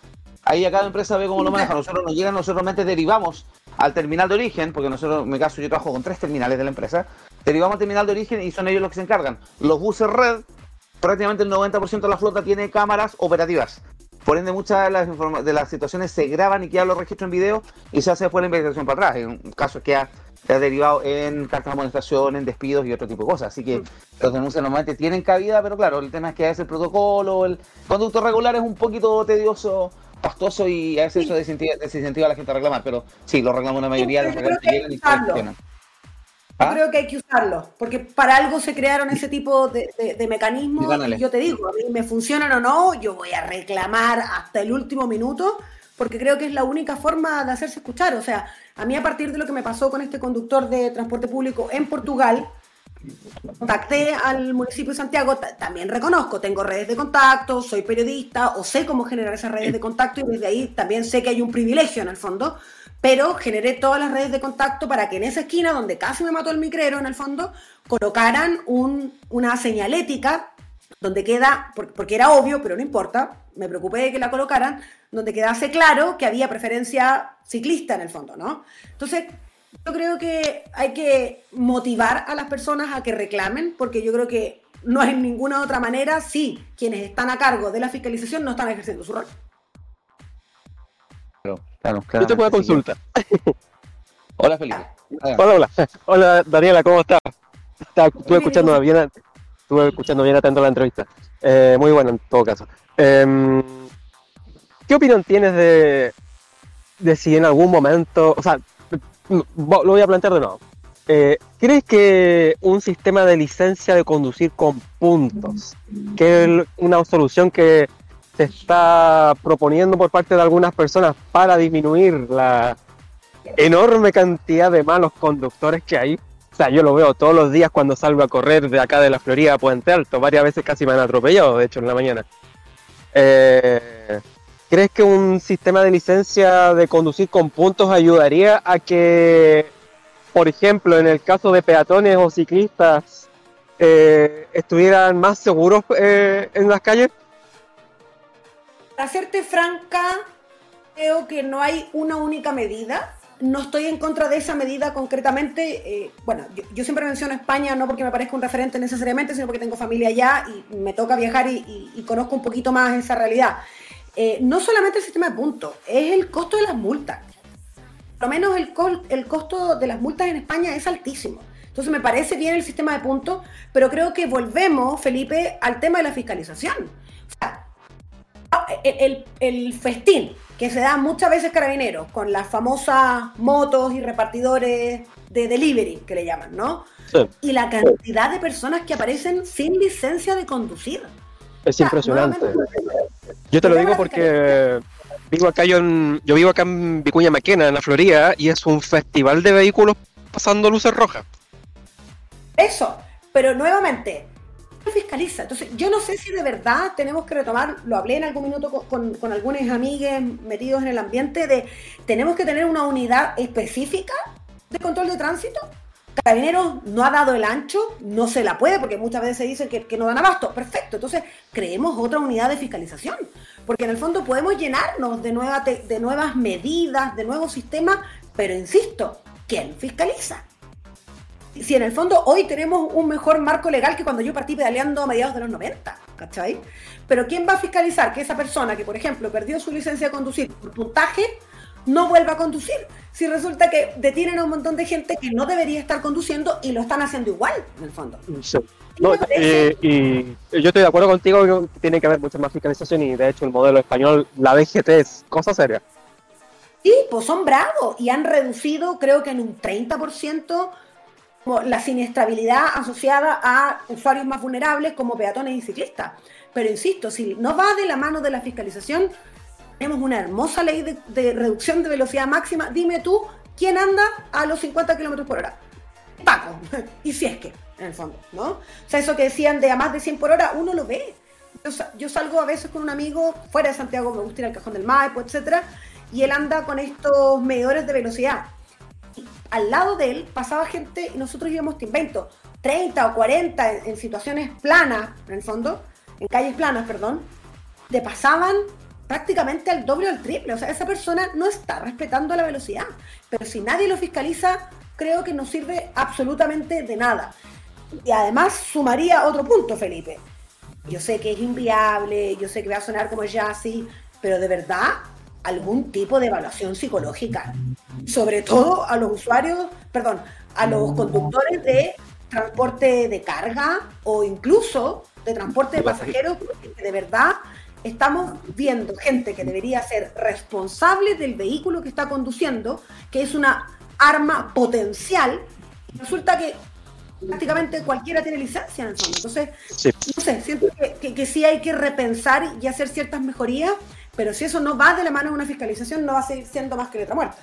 Sí, pues sí, por ejemplo, si a un piloto de avión le exigen test psicológico, ¿por qué no se lo deberían, por qué no se lo deben hacer también a un, o sea, se lo tienen que hacer también, yo pienso, a una persona que maneja un bus, un camión, no, es cosa, Otra es impresionante. Vidas a cargo. Y totalmente. Será más costoso, más engorroso, pero es que yo digo de verdad, cada conductor que uno se topa en la calle amenazándote de pasarte por encima, tirándote el vehículo encima que tú dices, coño, o sea, de verdad, y esta persona va llevando a 80 pasajeros, qué miedo ir arriba ese bus. De todas maneras. Lo último para ir cerrando el tema, con respecto a lo mismo que menciona Felipe, ¿cómo ves tú el tema de la famosa ley Cati, el tema del tratamiento de las infracciones? Que por algún lado, por algún- algunos hablan que casi es como el renacimiento de los fotorradares, pero que hasta el momento el tema de los fotorradares funcionaba. Sea, yo estoy de acuerdo con los fotorradares. Creo que la discusión que hubo en Chile era más bien las arcas, a dónde llegaba esa plata y el enriquecimiento hacia quién iba. Y creo que, que lo importante de Katy es eso, en el fondo, ¿no? Que es como generar un centro automatizado de tratamiento de infracciones y ver como el tema de las lucas hacia dónde van a ir, que era como una de las problemáticas. Pero de que los fotorradares funcionan, funcionan. Lo que estaba mencionando España es eso. Cuando se implementaron los fotorradares en España se redujeron en un 30% este tipo de infracciones. Entonces yo estoy plenamente de acuerdo porque además, insisto, o sea, si Carabinero no es capaz de fiscalizar la velocidad, que comillas debiese ser lo más fácil, ¿qué vamos a estar pidiéndole que fiscalice si una persona está fumando, hablando por el móvil? En el fondo? Y las cámaras sí podrían ayudar en eso. Para mí, lo principal es que, por supuesto, ataquen la velocidad porque es el principal factor de, de riesgo y de muerte, finalmente, de las personas, ¿no? Pero si además pueden fiscalizar otro tipo de cosas, para mí, bienvenido sea. A mí, mientras más trabas les pongamos, mejor. Yo soy bien de esa línea. Y si necesitan funcionarios ad honorem que, que vayan a fiscalizar, yo me ofrezco gratuitamente a hacerlo, de verdad. Dale, Daniela. Yo creo que con eso estaríamos entonces. Me salió entretenida la conversación, me gustó. Me gustó que hablamos de todo un poco con respecto a lo- al tema movilidad, de transporte y también de, de- de- con enfoque de género un poco que sido la tónica. Así que gracias Daniela por tu alguna cosa que para cerrar, invitar a alguien que te siga en redes sociales, no sé, te, te dejo este espacio. Eh, no, más bien darle las gracias a ustedes por la invitación, concretamente a Seba, ya habíamos chismeado antes de que viniera y no lo habíamos concretado, así que muchas gracias por el espacio. Eh, cualquier cosa, eh, cualquier mal consejo me pueden seguir en arroba Daniela Suau. Gracias, gracias Daniela entonces, gracias de- por unirte a nuestro panel, por darle el toque femenino hoy día, porque en general siempre el tolerancia ha sido casi puro hombre, así que gra- me gustó tu participación y además fue un tema bien interesante para conversar aquí que generó discusión. Muchas gracias, les mando un abrazo enorme, que estén muy bien. Ya pues, gracias entonces. Eh, Nicolás, ¿con qué nos vamos? ¿Tú estás ahí? Vamos con canción al tiro para separar el. Nos vamos al siguiente bloque Sí, después. Vamos a separar con una canción. ¿Y qué tenemos, Camaño? Craig David con Bastille y esto que se llama I Know You. Vamos aquí ya, entonces. con eso, Pero vamos. ahí, Gil, aquí en Traba lengua, traba lengua. I know you.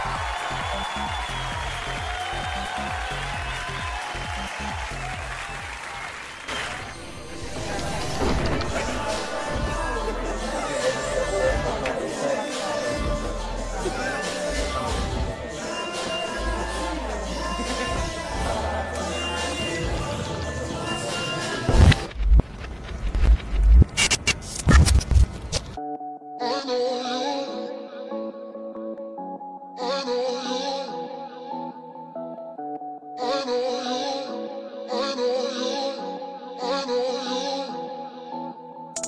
gonna be a heavy night. Way too many drinks ain't even started. Never need to apologize. We already know we're far from perfect.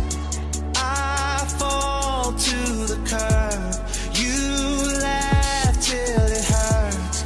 Who cares? We've been here so many times. We're all stumbling through the night. It doesn't matter. We're all together, and it's paradise in our minds. Falling together, arms around each other.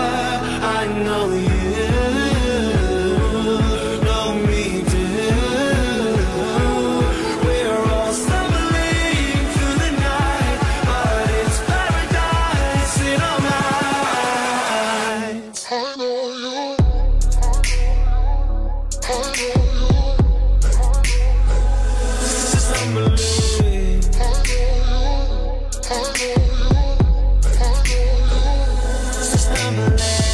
50 in front of me. Strangers start to look like friendly faces. I'm a little unsteady on my feet. And carrying the world is overrated. I fall to the cause.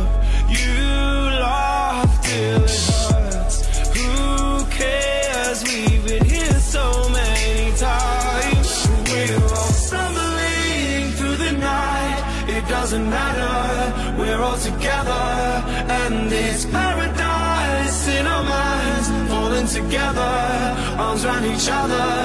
I know you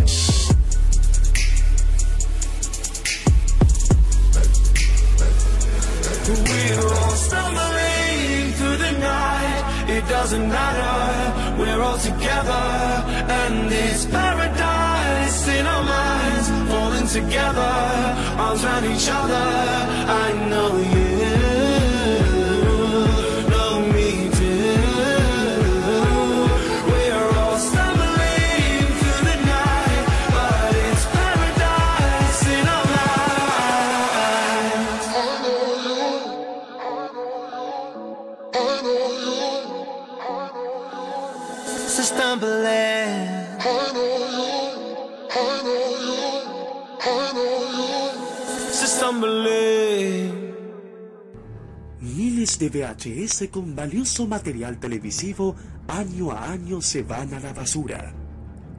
Usted no los vote, dónelos.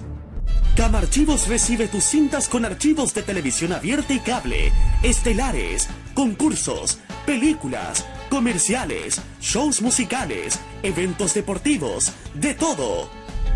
¿Estás interesado? Dónelos, véndelos o permútalos en camarchivos.gmail.com Camarchivos, porque lo bueno une.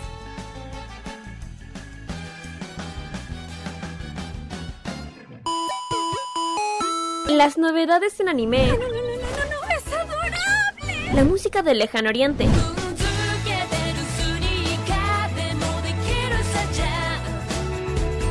Las curiosidades de Japón. ¿Por qué el monte Fuji en Japón es tan especial? El monte Fuji también es conocido como Fujiyama. Eventos frikis y mucho más es lo que nos trae Fanmacia Popular. Todos los sábados, desde las 18 horas, hora de Chile continental, Ay, me encantan estos sábados de flojera. Kira, Carlos, Dani y Roque te traen toda la entretención e información directamente desde el mundo de Oriente. Ya lo sabes, Fanmacia Popular te acompaña cada sábado en la tarde a través de la señal de modo radio. Sí, sintoniza algo, estoy empezando a pensar. Vive Modo Radio. Programados contigo.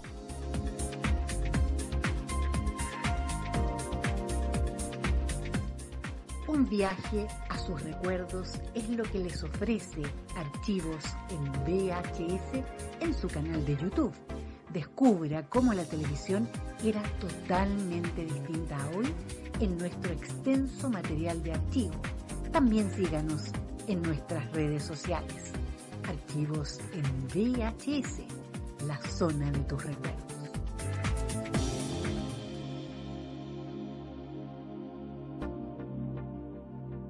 Los eventos musicales más importantes del mundo están en exclusiva con nosotros. Vive los grandes espectáculos en modo radio. Programados contigo. Actualidad, política, fútbol y algo de humor. Los ingredientes perfectos para un buen tolerancia. Cerdo en modoradio.cl 9 y 14 minutos.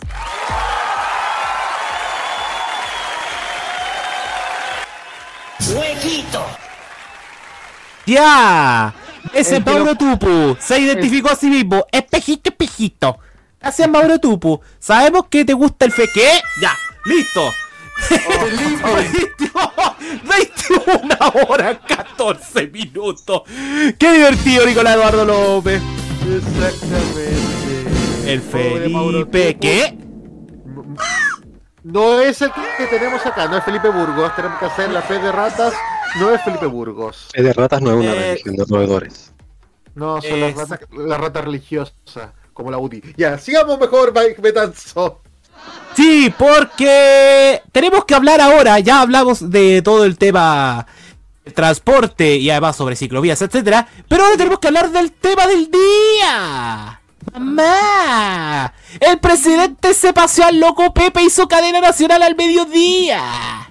¿Qué le parece? Buah, tenemos que tenemos que explicar lo siguiente. Esta tarde se presentó oficialmente el proyecto de el Pacto Fiscal, o más conocido como Reforma Tributaria. Pero el presidente de la República, Gabriel Boric, lo denominó como el Pacto Fiscal para el Desarrollo y el Bienestar de Chile.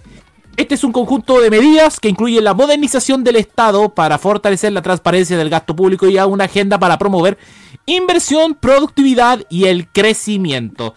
En total son 20 medidas de reforma del Estado, 38 medidas para impulsar la inversión, la productividad y el crecimiento, y además proyectos de ley tributarios, uno sobre el combate a la evasión y elusión y otro con incentivos para la formalización y beneficios para la clase media. Son seis pilares que pretenden hacer que este pacto fiscal, ¿ustedes saben cuánto pretende que recaude Chile con el pacto fiscal? ¿Cuánto? 8 mil millones de dólares Al año. al año. Exactamente.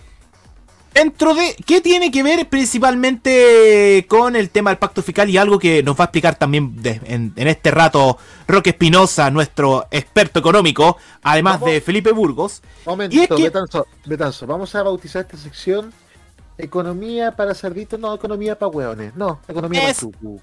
Ah, cállate, ya, mierda. Economía para cerdito, me gusta a mí. Me gusta. No, no, econo- cerdito. no, no, economía para viejas culias menopáusicas como Nicolás López.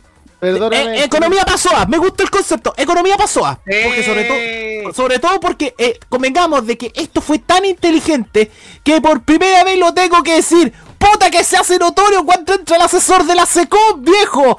Hiciste el mensaje en cadena nacional a la hora de más alto rating de los noticieros. El mediodía. Decía, le cagaste la onda. Ahí vas Valenzuela y al loco Pepe. Qué maravilloso, ¿eh? Se hace notar la pega de Juan Carvajal. Por fin está haciendo chicotear los caracoles de la SECOM. Ya. Qué hermoso. Ordenémonos. El primer son diferentes puntos. El primero se refiere a establecer 12 principios para un sistema tributario moderno.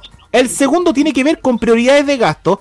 Entre ellos se mencionó el tema de la pensión universal garantizada o PGU, que se creó en el gobierno del Bracitos Cortos. Y a ver, ¿esto qué permite? Que esto prácticamente pueda lograrse una complementar las pensiones del 10% de personas de menos ingresos para aumentarlo a 250 mil pesos, cerca de 300 dólares según lo consigna Diario El País. La otra es de las urgencias de dotar mayores recursos a la salud, fortalecer los consultorios que es el 0,9% del Producto Interno Bruto y además lo que se había prometido en el programa de gobierno, el sistema de cuidados de niños y adultos mayores que es el 0,3% del PIB. Además, como cuarta prioridad, será dotar de mayor financiamiento a la seguridad pública y prevención del delito, que eso es total el 0,3% de este Producto Interno Bruto.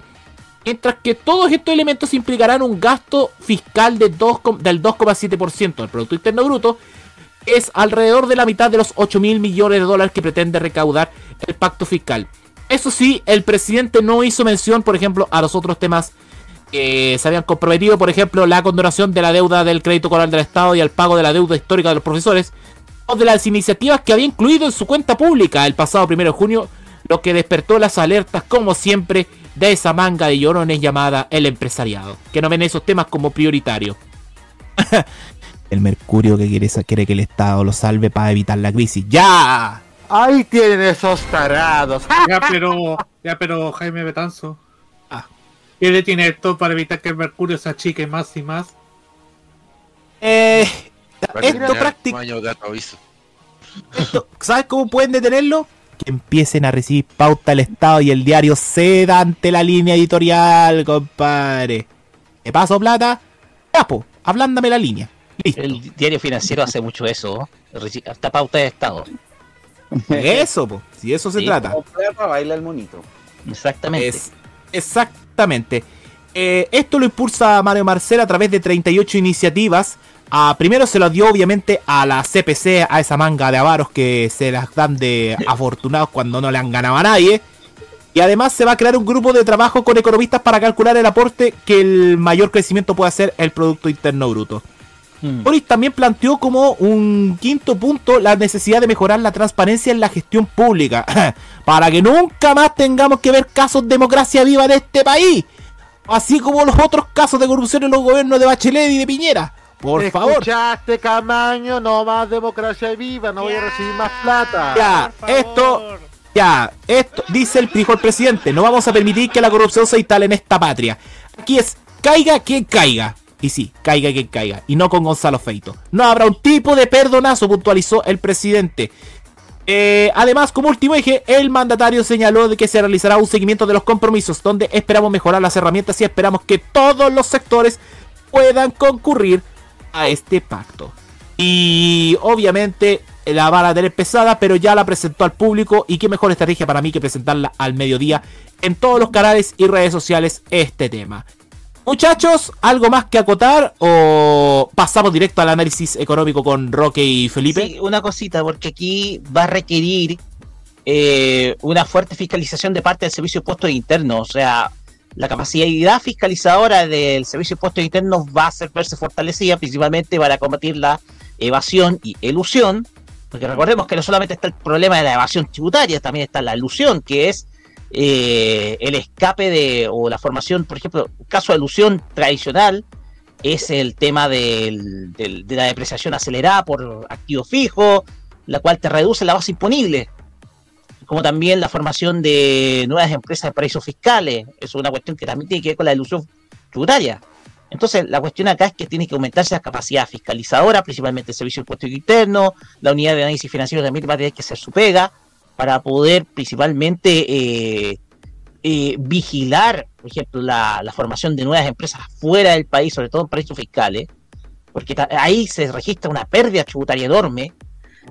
Y desde luego, eh, la meta son 8 mil millones de dólares al año, o sea, es mucha plata, pero que va a disponer sin tener que sin tener la necesidad de generar eh, compromisos de deuda con el, sobre todo con el sector externo, el, el Estado de Chile. A pesar de que Chile tiene, tiene una manga ancha para tener crédito, o sea, una institución financiera, cualquier institución financiera puede- le presta plata al, al Estado de Chile porque cumple, cumple. No Y somos que- Argentina. es- Exactamente. Nunca no tiene que repactar, no tiene que repactar y nada por el estilo. Chile cumple con sus propios compromisos financieros, por tanto tiene una, una amplia línea de crédito. Y Chile ni siquiera la necesita. Y eso lo, y este pa- pacto fiscal lo demuestra. O sea, no necesita principalmente del, del endeudamiento externo para poder eh, financiar eh, el programa de gobierno del presidente Boric. Oye, esto me hiciste acordar lo de las líneas bancarias, Roque. A cierta fake news que salió en TikTok de una señora diciendo que Boric fue a pedirle 800 mil millones de dólares al Fondo Monetario Internacional y todos le terminaron respondiendo, señora, ¿va a querer Metformina o va a querer Garbusmet? Ya. No, y Oye, 800 eh, mil millones de dólares como el 80% de la economía de México, más o menos. Exactamente, o sea, que qué estupidez más grande es la que se habla sobre todo. Esa señora claramente calculó con una calculadora Oye, comprada en el mall chino de Valparaíso. ¿De dónde, ¿De dónde salió esa noticia? ¿De TikTok? Eh, lo, lo- lo vi- obviamente se difundió en Twitter. Se difundió en Twitter. TikTok, weón. Después vamos a hablar de eso, pero. Lo único que voy a decir al respecto, hermano, toma mi mano y hagamos un pacto. Pacto, pacto. No, eh. con nosotros, eh, Esa, eh, esa cuando lo pueden decir los tiros de gracia. No, no, no, están, están todos peleados. Está más, están- Oye, ¿qué, ¿qué pasa con los grupos chilenos? Tenían todos peleados. Ya, volviendo al tema en sí, hay dos cosas que me llaman la atención. Primero, el momento donde que hace el anuncio, que un anuncio que venía esperado hace algo rato, pero donde le están dando como bombo en fiesta al asunto de las, de las- del tema de las fundaciones. Que poco menos que lo está mostrando casi como si fuera el peor desfalco de la historia del planeta Tierra a un Estado, porque así lo está vendiendo la prensa y así lo está vendiendo la derecha. Yo día a un compañero de pega le tuve para los carros cuando, ¡ay, 15 mil millones son robados! ¿Cuántos han robado los pagos? ¿30 mil? ¿Y no dicho algo al respecto? No, entonces, eh, el momento esto, porque más encima tener que luchar con ese mar de fake news y a nivel de prensa, esa hostilidad de la prensa, en general con el gobierno, que cualquier escándalo lo inflan en demasiado, o cualquier cosa relacionada con eh, la centro izquierda en general, bueno, hoy día vimos el papelón que se mandó el eh, la radio Video con la, con la diputada, mi amiga personal, no una amiga personal, pero compa- compañera de trabajo, comunicarse, eh, me llama la atención el momento que lo hicieron. Y lo segundo que me llama la atención, lo que se estuvo hablando también, que creo que se quedó fuera el tema del impuesto a los super ricos. Yo pienso que ese es un tema que creo que por el momento mm, se va a tener que postergar, yo creo que hasta el próximo año. Sí, hay que, así que eso me llama la atención, pero en general está bien y está bien. Eso es lo que hay que hacer, bajar los temas a la gente. Eh, eh, comunicacionalmente se vio potente. El presidente Boric en un CITE, independiente de los memes que salieron, que salió comparado con verdades ocultas, con el Chavo del 8 y otras cosas más, pero que es serio, en un CITE, en una realidad más aterrizada, a la, valga la redundancia, a la realidad nacional, que sea la hora de almuerzo y que claro, no, es- no es la hora más vista de tele, pero el público objetivo al que va es la hora que ve más tele, a la hora de almuerzo. Las señoras preparan el almuerzo, están haciendo otras cosas con la tele prendida escuchando, y me encima escuchando siempre normalmente al de facto del CEPU en el Mega, pero al loco Pepe, pero en general World Perfecto Bien se está notando papi Juan Carvajal, eh, dale duro papi, dale duro. eh. Podríamos hacer como el meme ese, este eh, mete pautas comunicacionales como un campeón. Yo pienso que esto, esto va a generar un cambio precisamente en la en, en- en cómo, la- eh, cómo se llega cómo se llega a las propuestas de la gente. No, y además el tema, no, y además el tema, aquí le puso nuevamente la pelota a la cancha a la derecha, porque la derecha, eh, vamos a ver si sigue con el obstruccionismo, porque se han caracterizado por eso el último tiempo. Cualquier cosa que el gobierno, no, no, no, no, no. No bajaban a esa pensiones si no se baja, si no sale Jackson, literalmente convirtieron a. Alguien dijo, lo leí en Twitter, tienen una obsesión con el pelado, literalmente, en la derecha. No, eh, es tanta. Pero. Continuamos con la pauta. Eh, sí, pero le salió el tiro por la culata con el pelado, pues si al final al, al, pela- al pela- el pelado salió salió raspadito la semana pasada con la cuestión de la CACEP, pues si te ponía a pensar. Exacto. Sí, pues. Así que. Volvamos al tema. Volvamos al tema. Porque tiene que relación con esto porque estamos viendo el ámbito fiscal y también es importante el ámbito monetario porque necesita margen de acción el Estado para poder eh, hacer gasto público. Y, y la maniobra y, y la maniobra para contener la inflación que ustedes saben cuando hay un aumento del gasto público absorbe muchísima producción del Estado y necesita compensarse con mayor producción eh, en el ámbito monetario eh, lo tiene eh, lo tiene el Banco Central. Y el Banco Central hizo uno de los mayores recortes de tasas de interés del último tiempo porque en su última reunión de consejo que fue el pasado día viernes eh, eh, acordó reducir la tasa de política monetaria en 100 puntos base. Esto quiere decir un punto porcentual. O sea baja, la tasa de interés bajó desde el 10 desde el 11,25 al 10,25 ¿qué quiere decir con esto? quiere decir que, eh, que ante la baja que ha tenido, ha experimentado la inflación, sobre todo a nivel país, y aquí tengo que poner un caso, porque aquí, hay que, aquí la- los casos prácticos funcionan, ante estos escenarios que hemos tenido de eh, contracción del IPC, de la variación de IPC, variación de IPC negativa, eh, esto le da el margen al Banco Central para poder reducir la tasa. O sea, para poder aflojar un poco la restricción de liquidez existente. La cuestión acá es que, ¿qué tiene que ver esto? Miren, la semana pasada mi, mi madre fue a hacer las compras del mes. ¿Ustedes se acuerdan del enorme show que se hizo con el tema del aceite? Que el aceite estaba muy caro. Sí. Eh. Pues bien, mi madre dijo que el aceite ha bajado muchísimo de precio. Exactamente. Había una gran baja de precio, sobre todo del aceite, que fue el niño símbolo de las alzas el año pasado. Yo, el, ejemplo concreto, el, líder, el aceite líder que hace tres, hace, cuando el pique este ovo está 2.503 lucas la botella, ahora está 1.700 pesos la botella. Esto, esto te refleja de que lo, los datos del IPC son reales. Son reales. Que la gente no, que la gente ojalá no mienta respecto a lo que está viendo los supermercados. La cuestión acá es que esto, la baja en los niveles de precio, le otorga al Banco Central el margen de maniobra para poder aflojar la restricción de liquidez. O sea, ir bajando de a poquito las tasas. Y la, y la rebaja es, y la rebaja de tasas que se da es, eh, estuvo por sobre las expectativas del mercado, porque a pesar que iba a reducirse en 75 puntos base, o sea, iba a quedar en 10,5, no, quedó en 10,25. Entonces, ¿qué es lo que significa esto? Esto significa que el costo del crédito se va a abaratar un poco más, por lo tanto, eh, esto ya ante una situación que estábamos experimentando de recesión, ya se da un poquito de mayor margen de maniobra al Estado para poder, por ejemplo, realizar un poquito más de gasto público extraordinario, y además esto te permite un poco eh, eh, ir ya, poder enfrentar el ciclo adverso que ha estado teniendo la economía nacional, en la cual hemos estado con cifras de IMASEC que eran negativas. O sea, ya hay un poquito más de margen de maniobra para poder adoptar políticas un poco más contracíclicas que se han visto impedidas por, el, por, el, por la inflación. Y además de que esto va a permitir que a futuro eh, el Banco Central afloje un poquito más la tasa. Sin embargo, sin embargo, siempre hay un pero. Ustedes saben que el Banco Central tiene que usar un proxy. Y ese proxy es lo que dice eh, los organismos internacionales similares, pero de los países más grandes, entre ellos Estados Unidos. El tema es que la Reserva Federal ha estado yendo en el último tiempo, en el, pasado 26 de julio, tomó la determinación de subir nuevamente la tasa. O sea, de 5.25 a 5,5.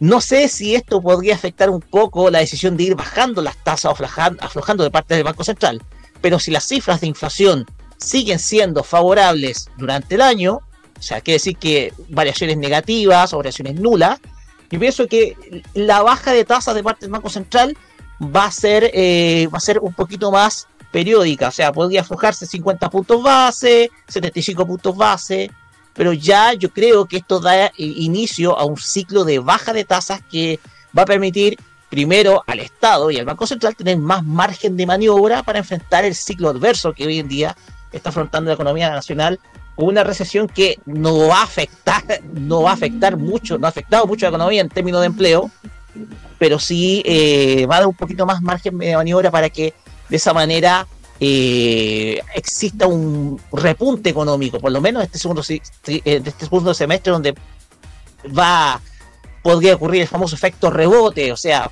de recesión del, de la recesión del, del mismo periodo anterior pasé a un crecimiento. Gracias, Roque. Oye, ah, están consultando por, por YouTube el tema del dólar, pero es que el dólar tiene otro factor, si no tiene que ver con esto. El dólar depende mucho de las tasas de la Fed. Sí. Sí, sí, ha estado a ocho- 840, pero estaba bordeando más o menos por los 830, 840. Y de hecho estaba coqueteando con los 700, no, eh, por debajo de los 800. Lo que también Sí. es bueno. Sí, pasa que algunos están preguntando por el pitu- por el matute de AliExpress, porque tienen su tiendas metanoia, perdón. Eh, 840 pesos, 841 hoy día cerró en en el me mercado. traje más chanchitos, me traje más chanchitos De hecho, para- 840 está. Yo me tengo un chanchito nuevo, eh, se va a llamar Nicasio, ya le pusimos ya. También gracias a AliExpress Ah, y la baja del dólar. Sí, se llama Nicasio. Nicasio Rolex. Para que no Ha sido tan raro el tema del dólar que ha llegado a bajar hasta 780. Eso, eso es lo. Eso es lo más llamativo de todo. Ha sido, ha sido variable, pero ha sido variable para bien. No como lo que ha pasado hace, una, hace 11 meses atrás, donde llegó a subir casi a la luca, que era el sueño de la masturbación de Asper Kaiser. Axel Eh. Kaiser lo pierde todo. Se parece a otra Pe- pe- persona que lo pasó perdiendo todo. ¡Tamaño! ¡Sin terminar, mierda! Cabro, porque. Aquí, aquí ya. Ah, regalémosle, regalémosle un Vita Gris con 11 a Kaiser para caballo, weón. ¡Ya! Exactamente. Con todos libro, los hermanos una Kaiser. de todos los libros firmados por Ya. ¿Cómo será el Chiquillos, usted. Kaiser? ¡Ay, ya! ¡Ay! Oye, oye, ay, ay, ay, ay, ay, Imagínate oye, Axel Kaiser con zunga de tigre. Imagínate eso. oye, eh, oigan, chiquillo, chiquillo, Sí. eh, yendo en serio, eh, tal como lo dijo, el valor del dólar, 840 pesos con 69 centavos hoy día. Eso es lo que me indica la página oficial, por ejemplo, del Banco de Chile. Y el euro cerró en 924. Ah, Exactamente. se dio vuelta la cosa. Ah, perdón, perdón, perdón, como era 840 con 69, ya. ¿Qué, qué más? ¿Qué pasó? Como dice Felipe. Espérate. No, ahora yo no, ¡Soy ahora, no, ahora yo te voy a decir. Espérate, espérate. Ahora yo te voy a decir. Rico, po. Y pues, así está, así, así, así está, así está perfecto para pagar el, las cuentas de, del Talk Studio a 9 dólares mes. Me di un lujo de comprar produc- cinco productos baratos de AliExpress. Voy a llegar en una cajita. ¿Qué, qué, qué después lo voy a meter en una jarra? No, No, no pues, le digan nada. no le digan nada a nadie porque estoy pensando comprar cierta camiseta de fútbol de cierto equipo de Valparaíso en el shop. ¿Qué? Ya. Ah, ah, ah. Voy a, voy a- voy a comprar ropa erótica. Eso voy. Pero, Ya, te digo para que te Ropa erótica a la chilitina, pero gírate eso. No, no, no, no, no, no, no, no, no, no. no, no, no, no. Oye, y uno aquí que tiene que ahorrar para viajar el próximo año. ¿A dónde, a dónde voy a bajar, viajar a Plaza Italia? Oh, oh. Esa fue- No, esa Plaza fue de Italia. ir a Ah, no es Plaza Eso Italia. fue golpe bajo, golpe bajo. Mauricio Yo- Bustamante, yo- retírate de acá. Los golpes bajos espérate, que duelen. espérate, espérate, te quiero mucho, loco. Ah, sí, que Mamá. Eres, eres la mejor persona que conozco. Oye, estoy probando tóxico. el. Eh, eh, eh, eri más Mentiroso que- A ver, momento, Jaime. Este weón es más tóxico que X-Minion. Ya sigamos. No, no, no, puta, que es mentiroso, se lo dice a otra persona. ¿Qué? Espera. Ya, ya, ya. Ya, esto Siga, vamos favor. a instalar, estamos pensando en instalar un negocio de barracas con la cantidad de palos que se están tirando por acá. Ah, un negocio. No, un negocio en, un negocio Ya, en- en Barranca. Un saludo a Nicolás Pradena. No, po, no, po, puta. Yo, sé- yo esperaba que Mauro Tubo dijera otra cosa. ¿Cómo qué? Que Jaime, que Jaime Betauso iba a poner una. ¿Cómo se llama? Una bodega de fierro. Ah, chucha. No, no, pero Betanzo, que ya tú ya un negocio, una, una bencinera. No, porque Raque Fierro, pues weón, ya no entendiste el chiste, Mauro Tubo, la cresta. Ya. Sigan. Ya, Oye, tú estoy probando. Tú más retraso que mi del Partido Republicano, perdón, ya. Ya. Oye, estoy probando. Cállate, Chiquillos, voy a probar el chanchito de match. Que es el. que es el ahorro de. que el ahorro que ofrece. que ofrece. Que ofrece la aplicación. Sí. Cuenta futuro Claro. se llama. Sí, sí, lo cachado. Sí, no, vámonos, ¿a cuánto, qué, qué interés de venga esto? ¿Cuánto interés de venga? Eres un interesado, ya. Eh, ¿Algo más que comentar, chicos? Vamos cerrando para ir ya también, porque nos quedan 25 minutos de programa todavía. Eh, yo, yo, chiquillos, le- como no apareció Felipe, leería los comentarios, porque hay varios llamativos en la, en la Estoy atención. acá, estoy acá como que. Felipe, tu comentario al respecto. me parece bien que a las personas que están eludiendo y evadiendo impuestos se les cobre de una vez por tal lo que tienen que copagar, porque así es la única forma de construir un, un estado de bienestar. Tienen que todos colaborar, si no, vayan a llorar a la FIFA a Suiza. Muy bien, Felipe, gracias. Y lo otro, Vamos con el chat. Que no alcanzamos a tocar hablando de eso, del estado de bienestar, te le cuesta hacer que Chile, quería, los encuestados querían un estado de bienestar. Oye, Eh, pero me llegó una la encuesta. ¿Cuál? Ahí, eh, no voy a decir la marca, pero sí decía lo siguiente.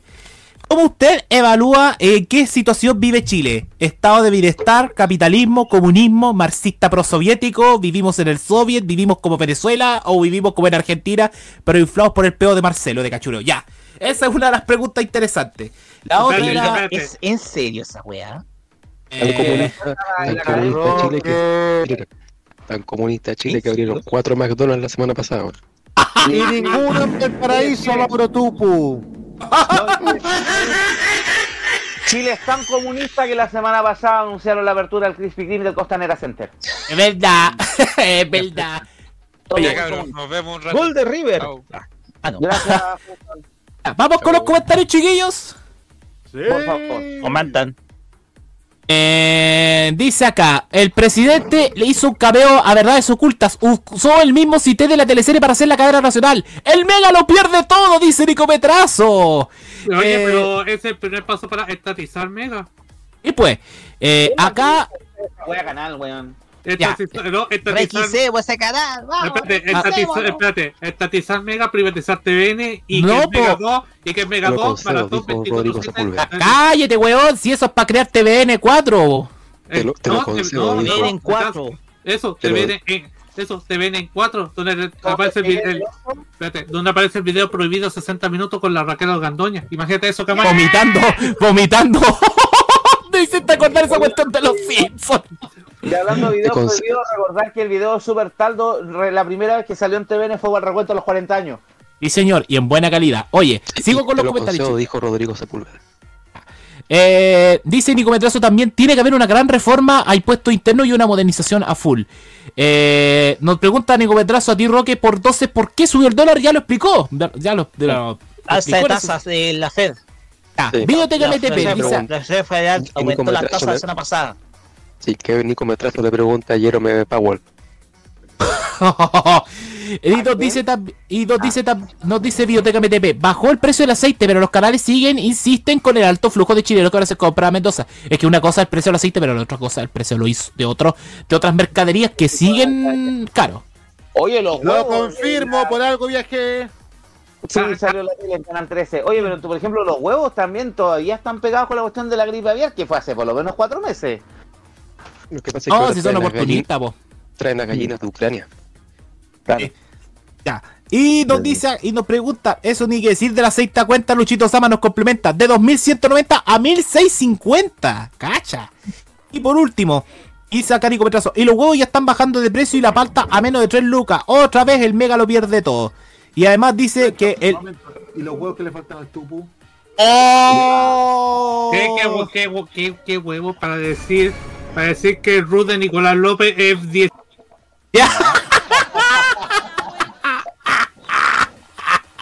Y por último nos, dice acá Nico Petrazo, ah, el banco de Ferrari también está en lo mismo. Eh, Santander, banco de mierda, ya. Y No le doy más respeto con Santander.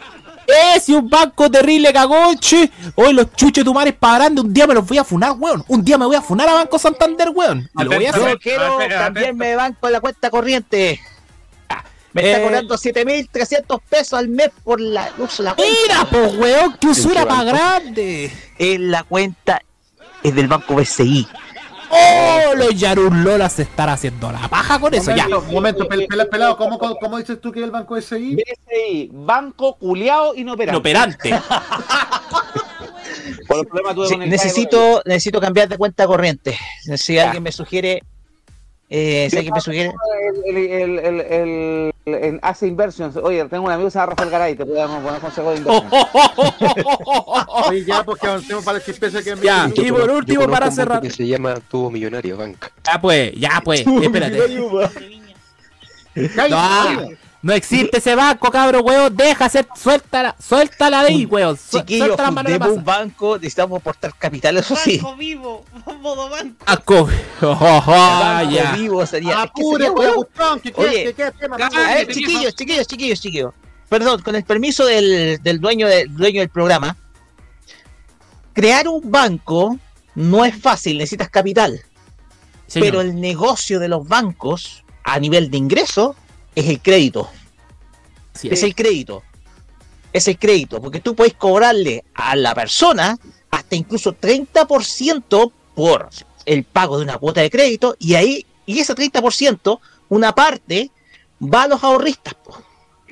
Entonces, el negocio del crédito es bueno. Y más aún en Chile, donde igual Oh, la, a la larga. A la la larga bueno. CMF igual hace vista gorda, digámoslo. Oye, en Chile, en Chile sacaron una licencia de banco una cosa, pero bueno, ya hacen... Ahí tenía la caja. No vamos a hablar de todo el negocio clandestino, pero ahí tenía la caja de compensación, pues. Chiquillos, avancemos porque son las 21.42. Sí. Ah, Sí, porque, Apúrenla. oye, hay, que darle, hay que darle tiempo a la lectura de todos los resultados de la Fórmula 1 que a nadie le interesan, perdón.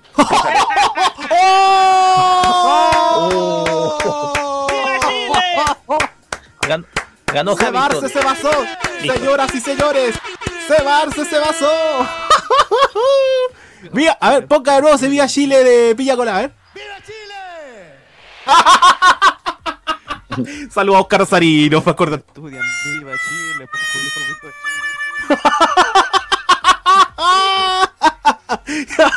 ya, vamos con la chispeza nomás. La base. Está la base. Ya, denle.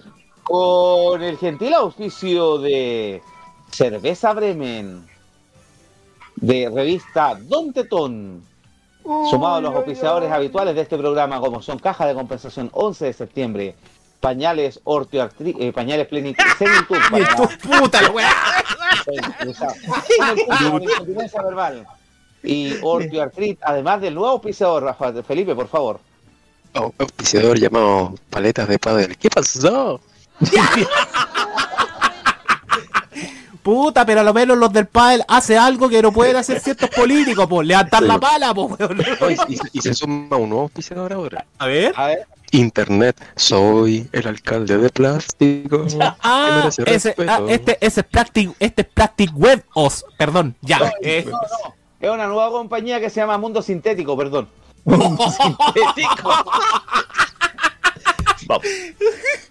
Ya aquí comienza, señoras y señores, la chispeza del deporte. Hoy día sí tenemos resultados porque.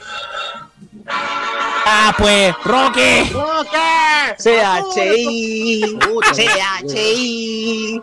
La chispeza del deporte está. Puta, y no rima. No, yo me acuerdo de Abre tus cinco sentidos que tiene Ya, este deporte. Ya, pero eh, espérate, espérate, Roque. ¿Sí? Ah. Eliminado. A la Elimination. placa, al tiro. Ah. Fuera, imbécil. Oye, ah, salieron audios del Kike muy bueno. Ya. Señores, tenemos chispeza al deporte porque se jugó la, la fecha de la primera división este fin de semana y hay novedades. Por ejemplo, el empate 2 a 2 entre Cobresal y la Católica. Buen partido que se Oye, mandaron. partidazo, partidazo. Yo escuché el partido y fue un partidazo ese. Un 2 a 2 bastante peleado, con hasta Gustavo Huerta sacándose de quicio en El Salvador. Eh, debut del Nico Núñez en la banca cruzada. ¿ah? Debut de alguien que Igual vuelve yo te a los un buen empate para la Católica, considerando el rival, que es el mejor equipo del torneo a mí, Cobresal. Exactamente. La sorpresa de la fecha, y sí tenemos que decir que la sorpresa de la fecha, porque Colo ganó Colo Colo. 3 a 1. Mo- momento, momento, momento.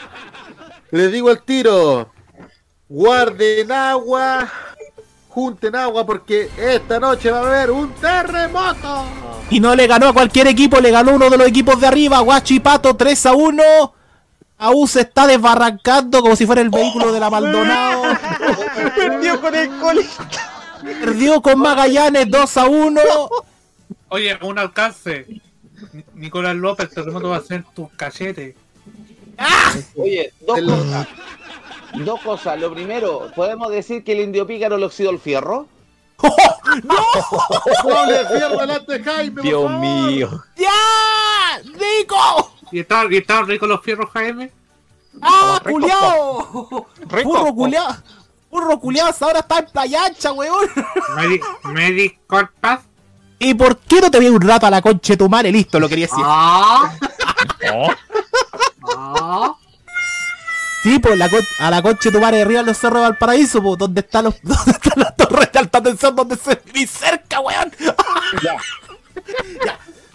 ¿Dónde está, Otros resultados. ¿Dónde está el McDonald's del Tutu? Otros resultados, O'Higgins cayó 2-1 con Ñublense en Rancagua, obligado a irse Pablo de Muner del cuadro rancagüino. Suena Cristian Paolucci en la banca de O'Higgins. Ojo ahí. Oye, oye, oye, entre paréntesis, me dio risa cuando salía Daniela Chávez celebra, eh, salía del cuerpo técnico O'Higgins con imagen nunca antes vista que ahora se hizo una ecotomografía transvaginal para poder verla porque ya la prácticamente todo el mundo la ha visto en pelota. Oye, el problema, oye, ¿qué pasa? Es que se llama ser tonta. Discúlpenme. No, eh. Sí, exacta. No sugiere votar por alguien siendo que está cómoda con un gobierno de izquierdas en México. Uy. Exactamente, López Obrador. Bueno, a ver, Oye, de oye, acuérdense cuando recomendó comprar dólares porque le escuchó a Axel Kaiser cuando le fueron a reclamar, ay no sé, te regalo mi OnlyFans. Resultados. mujeres mejores yo. Ah, o- otros resultados. Otros perdón. Otros resultados, señores. Unión Española 3, Audax Italiano 0. Gran repunte del equipo de Ronald Fuentes en este torneo. Palestino le ganó 2 a 0 a Copiapó, que se confirmó hoy día la salida de Héctor Almandoz de la banca del cuadro atacameño. Adivinen quién vuelve a Chile. ¡No! ¡Vuelve Mejor- el fantasma! No, cerquita. Ángel, Vuelve. Ángel- Ángel González. No, algo, no, eh, a- un hueso nomás diré. Vuelve Ivo Basay. Ivo Alexis Basay. Ah, Señor. Ah, yo pensé, ah, con hueso yo pensé que hablaba de Nicolás López. Ah, pues. Y- y se confirmó hoy día a Ivo Basay como nuevo técnico de Deportes Copiapó para esta pelea intensa que tenés con Magallanes por la permanencia. Ojo con Curicó Unido, perdió 3 a 0 con Calera y se está desatando las internas y hay crisis en Curicó. Cristian Zavala ah, eh, firmó haber sido agredido por la barra de Curicó mientras iba camino a casa del estadio. Él es jugador de Colo Colo, ese, ¿cierto? Está a préstamo, está a préstamo. Le pertenece a Colo Colo, está a préstamo en Curicó. Unido. Ah, sí. po. Uh, Y pero lo- qué heavy. Y, y además, Coquimbo Unido se farrió también la oportunidad de estar cerca del liderato. Perdió 2 a 0. Ojo con Ayrton de Viña del Mar. Está tercero en la tabla por ahora, ¿ah? el equipo de Paqui Meneghini. ¿Podemos decir que la gaviota le picó los coquimbanos? Perdón. Eh, En efecto, en efecto, no Camaño, no Camaño, cállate la boca. No, no es tu equipo, vos sois del Colo, weón. No eres de Everton, eres del Colo, weón. Ro- Roberto, mira, ya, ya es el del Colo pero es, es- es ya, ah, eh, ya un efecto terrible, es como el tubo, pero. pero, pucha, no hay nada que hacer. Y aparte, súmale, Roberto, que este es tu último programa, porque ya después de las cagadas, cagadas de esta semana, tú ya no robar el contrato de la tolerancia. Rápidamente la tabla, los primeros tres puestos. Cobresal es el puntero, tiene 36 puntos. Oye, todos hablan de la crisis de Colo Colo, la U, de que la Católica le llega al ninguno, pero nadie habla de Cobresal puntero con Gustavo Huerta. ¿ah? Ojo ahí, gran, gran campaña de- del equipo que tiene al trípode humano Cecilio. Ya. Eh, oye, eh, ya que el tupo anda con una pena de amor, ¿podrías presentarle ese Cecilio de Tanzo? ¡Ya! Ese quiere, ese quiere a Manuel de Tesano, cállate la boca. Ya, Ya. pe- ya, pero ya pero inyectando la reacción de Nicolás López cuando pierde su equipo. Cobresal 36, Guachipato 32, Everton de Viña del Mar 31, con 30 quedaron la Unión Española y Colo Colo, ojo con Colo Colo que tiene un partido menos por frente a Copiapó, 29 puntos la Universidad de Chile, Palestino y Coquimbo Unido, 27 la Católica y Unión La Calera, 23 para Ñublense, 22 Audax, 20 O'Higgins, 19 puntos Curicó Unido y en zona de descenso 16 para Magallanes y Copiapó. Rápidamente tenemos también la B. Oye, cabro, me van a creer que hubo cambio. de- He tenido que el de la A.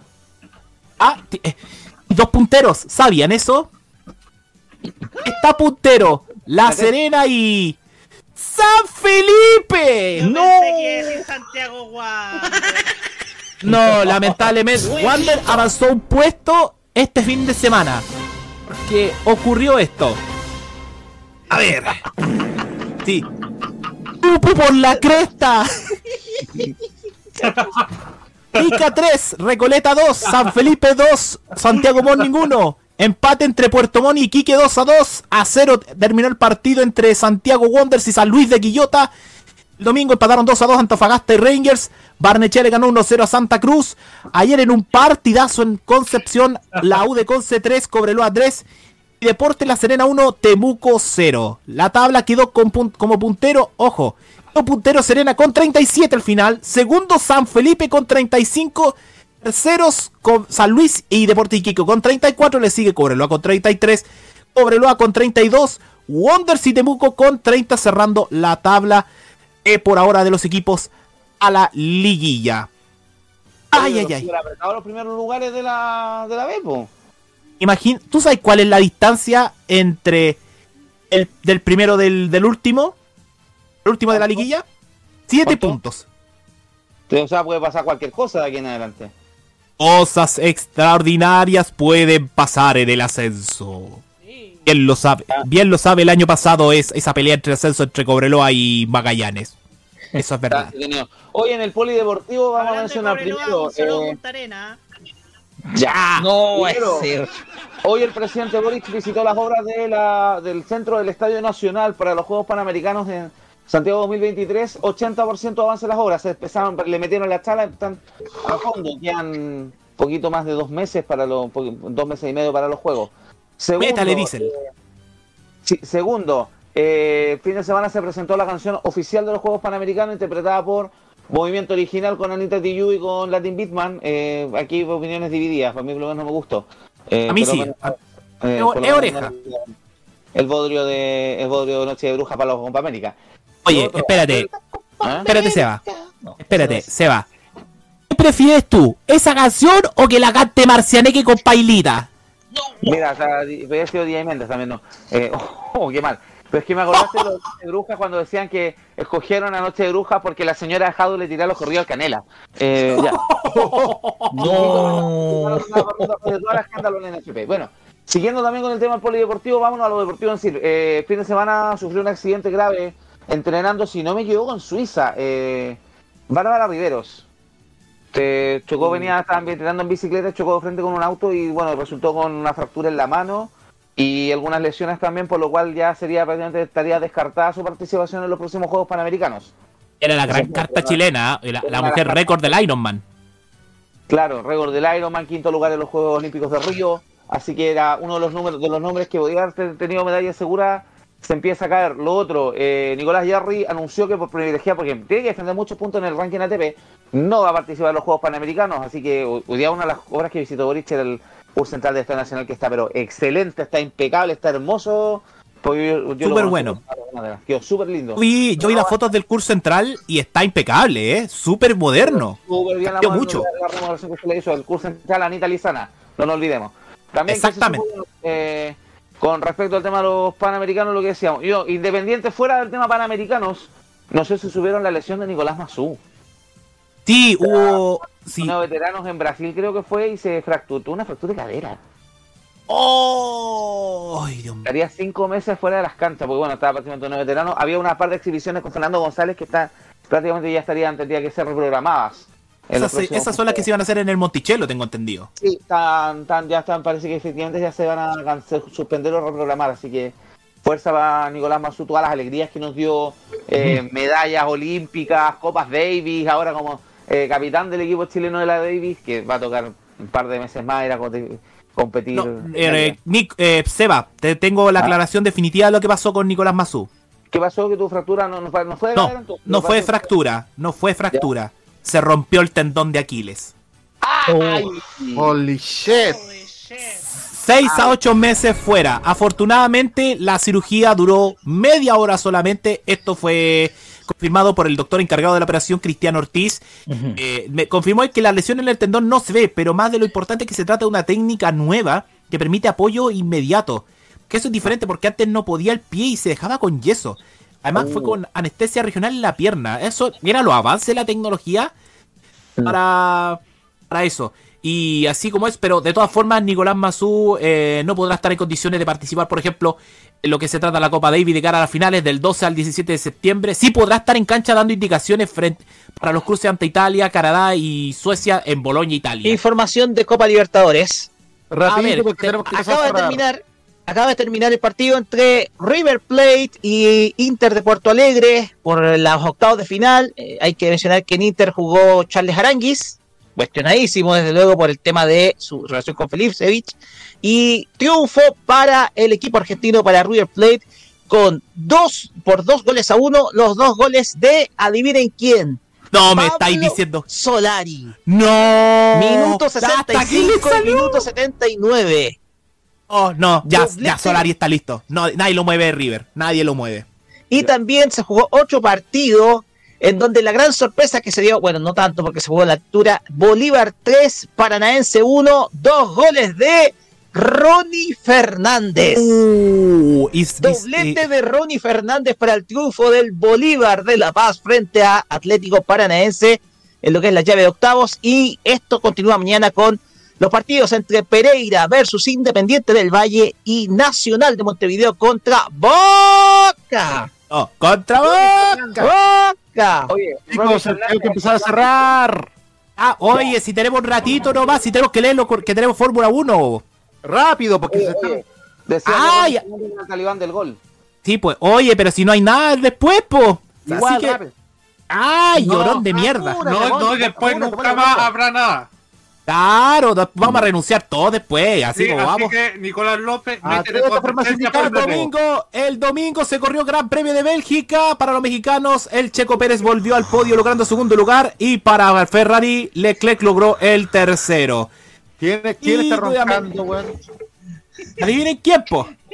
¿Viste? ¿Viste? Por eso que empezar a cerrar. Pues si ya Ya, Cállate, weón, está, alarga- está dilatando vos el programa. Bueno, algo que no conoce Nicolás López, dilatar, ya. Eso, listo. Próxima fecha, 27 de agosto, paró porque se se viene el Gran Premio de Países Bajos. Eh, el primer lugar fue uno un piloto de Países Bajos que no sabemos quién chucha es. Gracias, Nico Medrazo, te puedes ir a la mierda y cerramos el programa.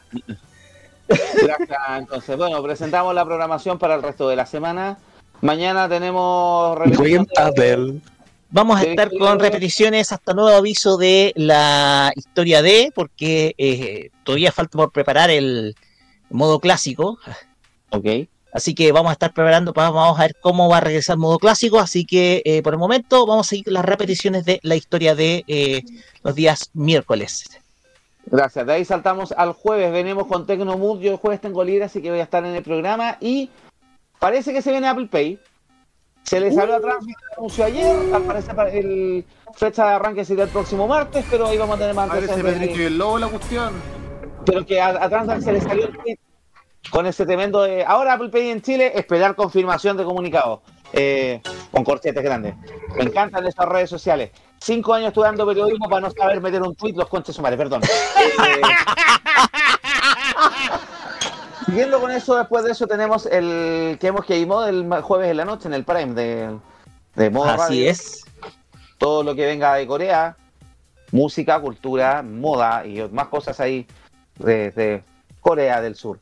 El día viernes tenemos modo italiano. ¿Qué tenemos el viernes, Nicolás? Puro estreno clase B y. Z, Z, Z, Z, Z, Z. Cállate, mierda.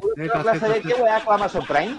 No, lo, no, lo que pasa es que eh, fuera, como ya están todas las, las canciones del verano, eh, no tenemos ninguna estreno así potente, y están saliendo puras cuestiones. así que está marcando, así que digamos que tenemos puro clase B, pero aún así marca más que el programa de Mauro Tupu. ¡Oh, ya! Ya, por favor, Pero no se al menos- haga, al menos- ya, calma. al menos mi programa es más entretenido, po. Oye, hasta un plumón de molchino marca más que el Mauro que el programa Molotubo, ya. ¡Yo! ¡Ya, pues! Hay ¡Lo hay- hay- hay destruiste! ¡Lo destruiste! ja. Ya sigamos, pelado. Programación entonces, el día sábado, Farmacia Popular, Roque, ¿qué tenemos? Así es, por el momento, eh, alguna noticia, bueno, están tirando harto humo de Dragon Ball. Sí, vi que en el Harto humo de Dragon Ball. carretón. Están tirando harto humo de Dragon Ball. Dicen que volver el próximo año. Dicen que va a tener 15 capítulos, pero no hay ninguna información al respecto. Son todas filtraciones de Insider. Lo que sí es que. No, no hay información mucha de Estados Unidos, porque están en huelga los actores, así que suspendieron los Emmy, hasta no aviso. Exactamente, eh, pero no, por el momento no hay mucha información al respecto. Igual eh, están tirando harto humo, eso sí, desde por, por Dragon Ball. Pero Como dice, Pero como no. dice la guapa Emilia Mernes, detrás del humo no se ve. Cállate, Camaño. Pero si detrás del humo no se ve. Cállate, Detrás cállate. del humo no se ve. Cállate. Detrás del humo no se ve. detrás del humo Ya, ya, ya, ya, ya, ya. Después de eso, el sábado tenemos The Weekend, no sé en qué condiciones, porque yo tengo que trabajar, pero algo vamos a inventar para ese día. Ay, total, nos quedan un par de Sí, días. y que a Roberto Caballo no se le caiga de nuevo. No, eh, jugar pádel. También. Estoy obsesionado con el pádel. ¿Qué Ocultan pasó? su homosexualidad, Nicolás, imagínate eso. Ya. Ya Gracias. quedó claro que Felipe Maricón revivido. Ya. ¡Oh, ya!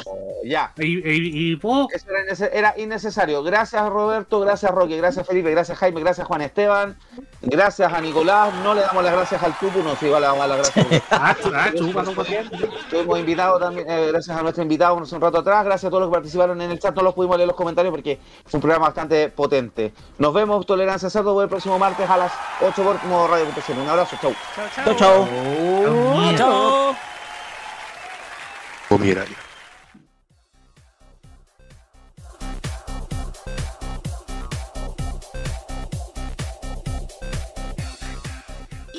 se nos acabó el tiempo, pero este panel vuelve de forma recargada este sábado a las 21.15 en una nueva edición de The Weekend.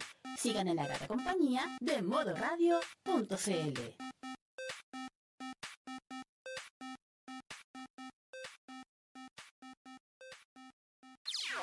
Las opiniones emitidas en este programa son de exclusiva responsabilidad de quienes las emiten y no representan necesariamente el pensamiento de modoradio.cl.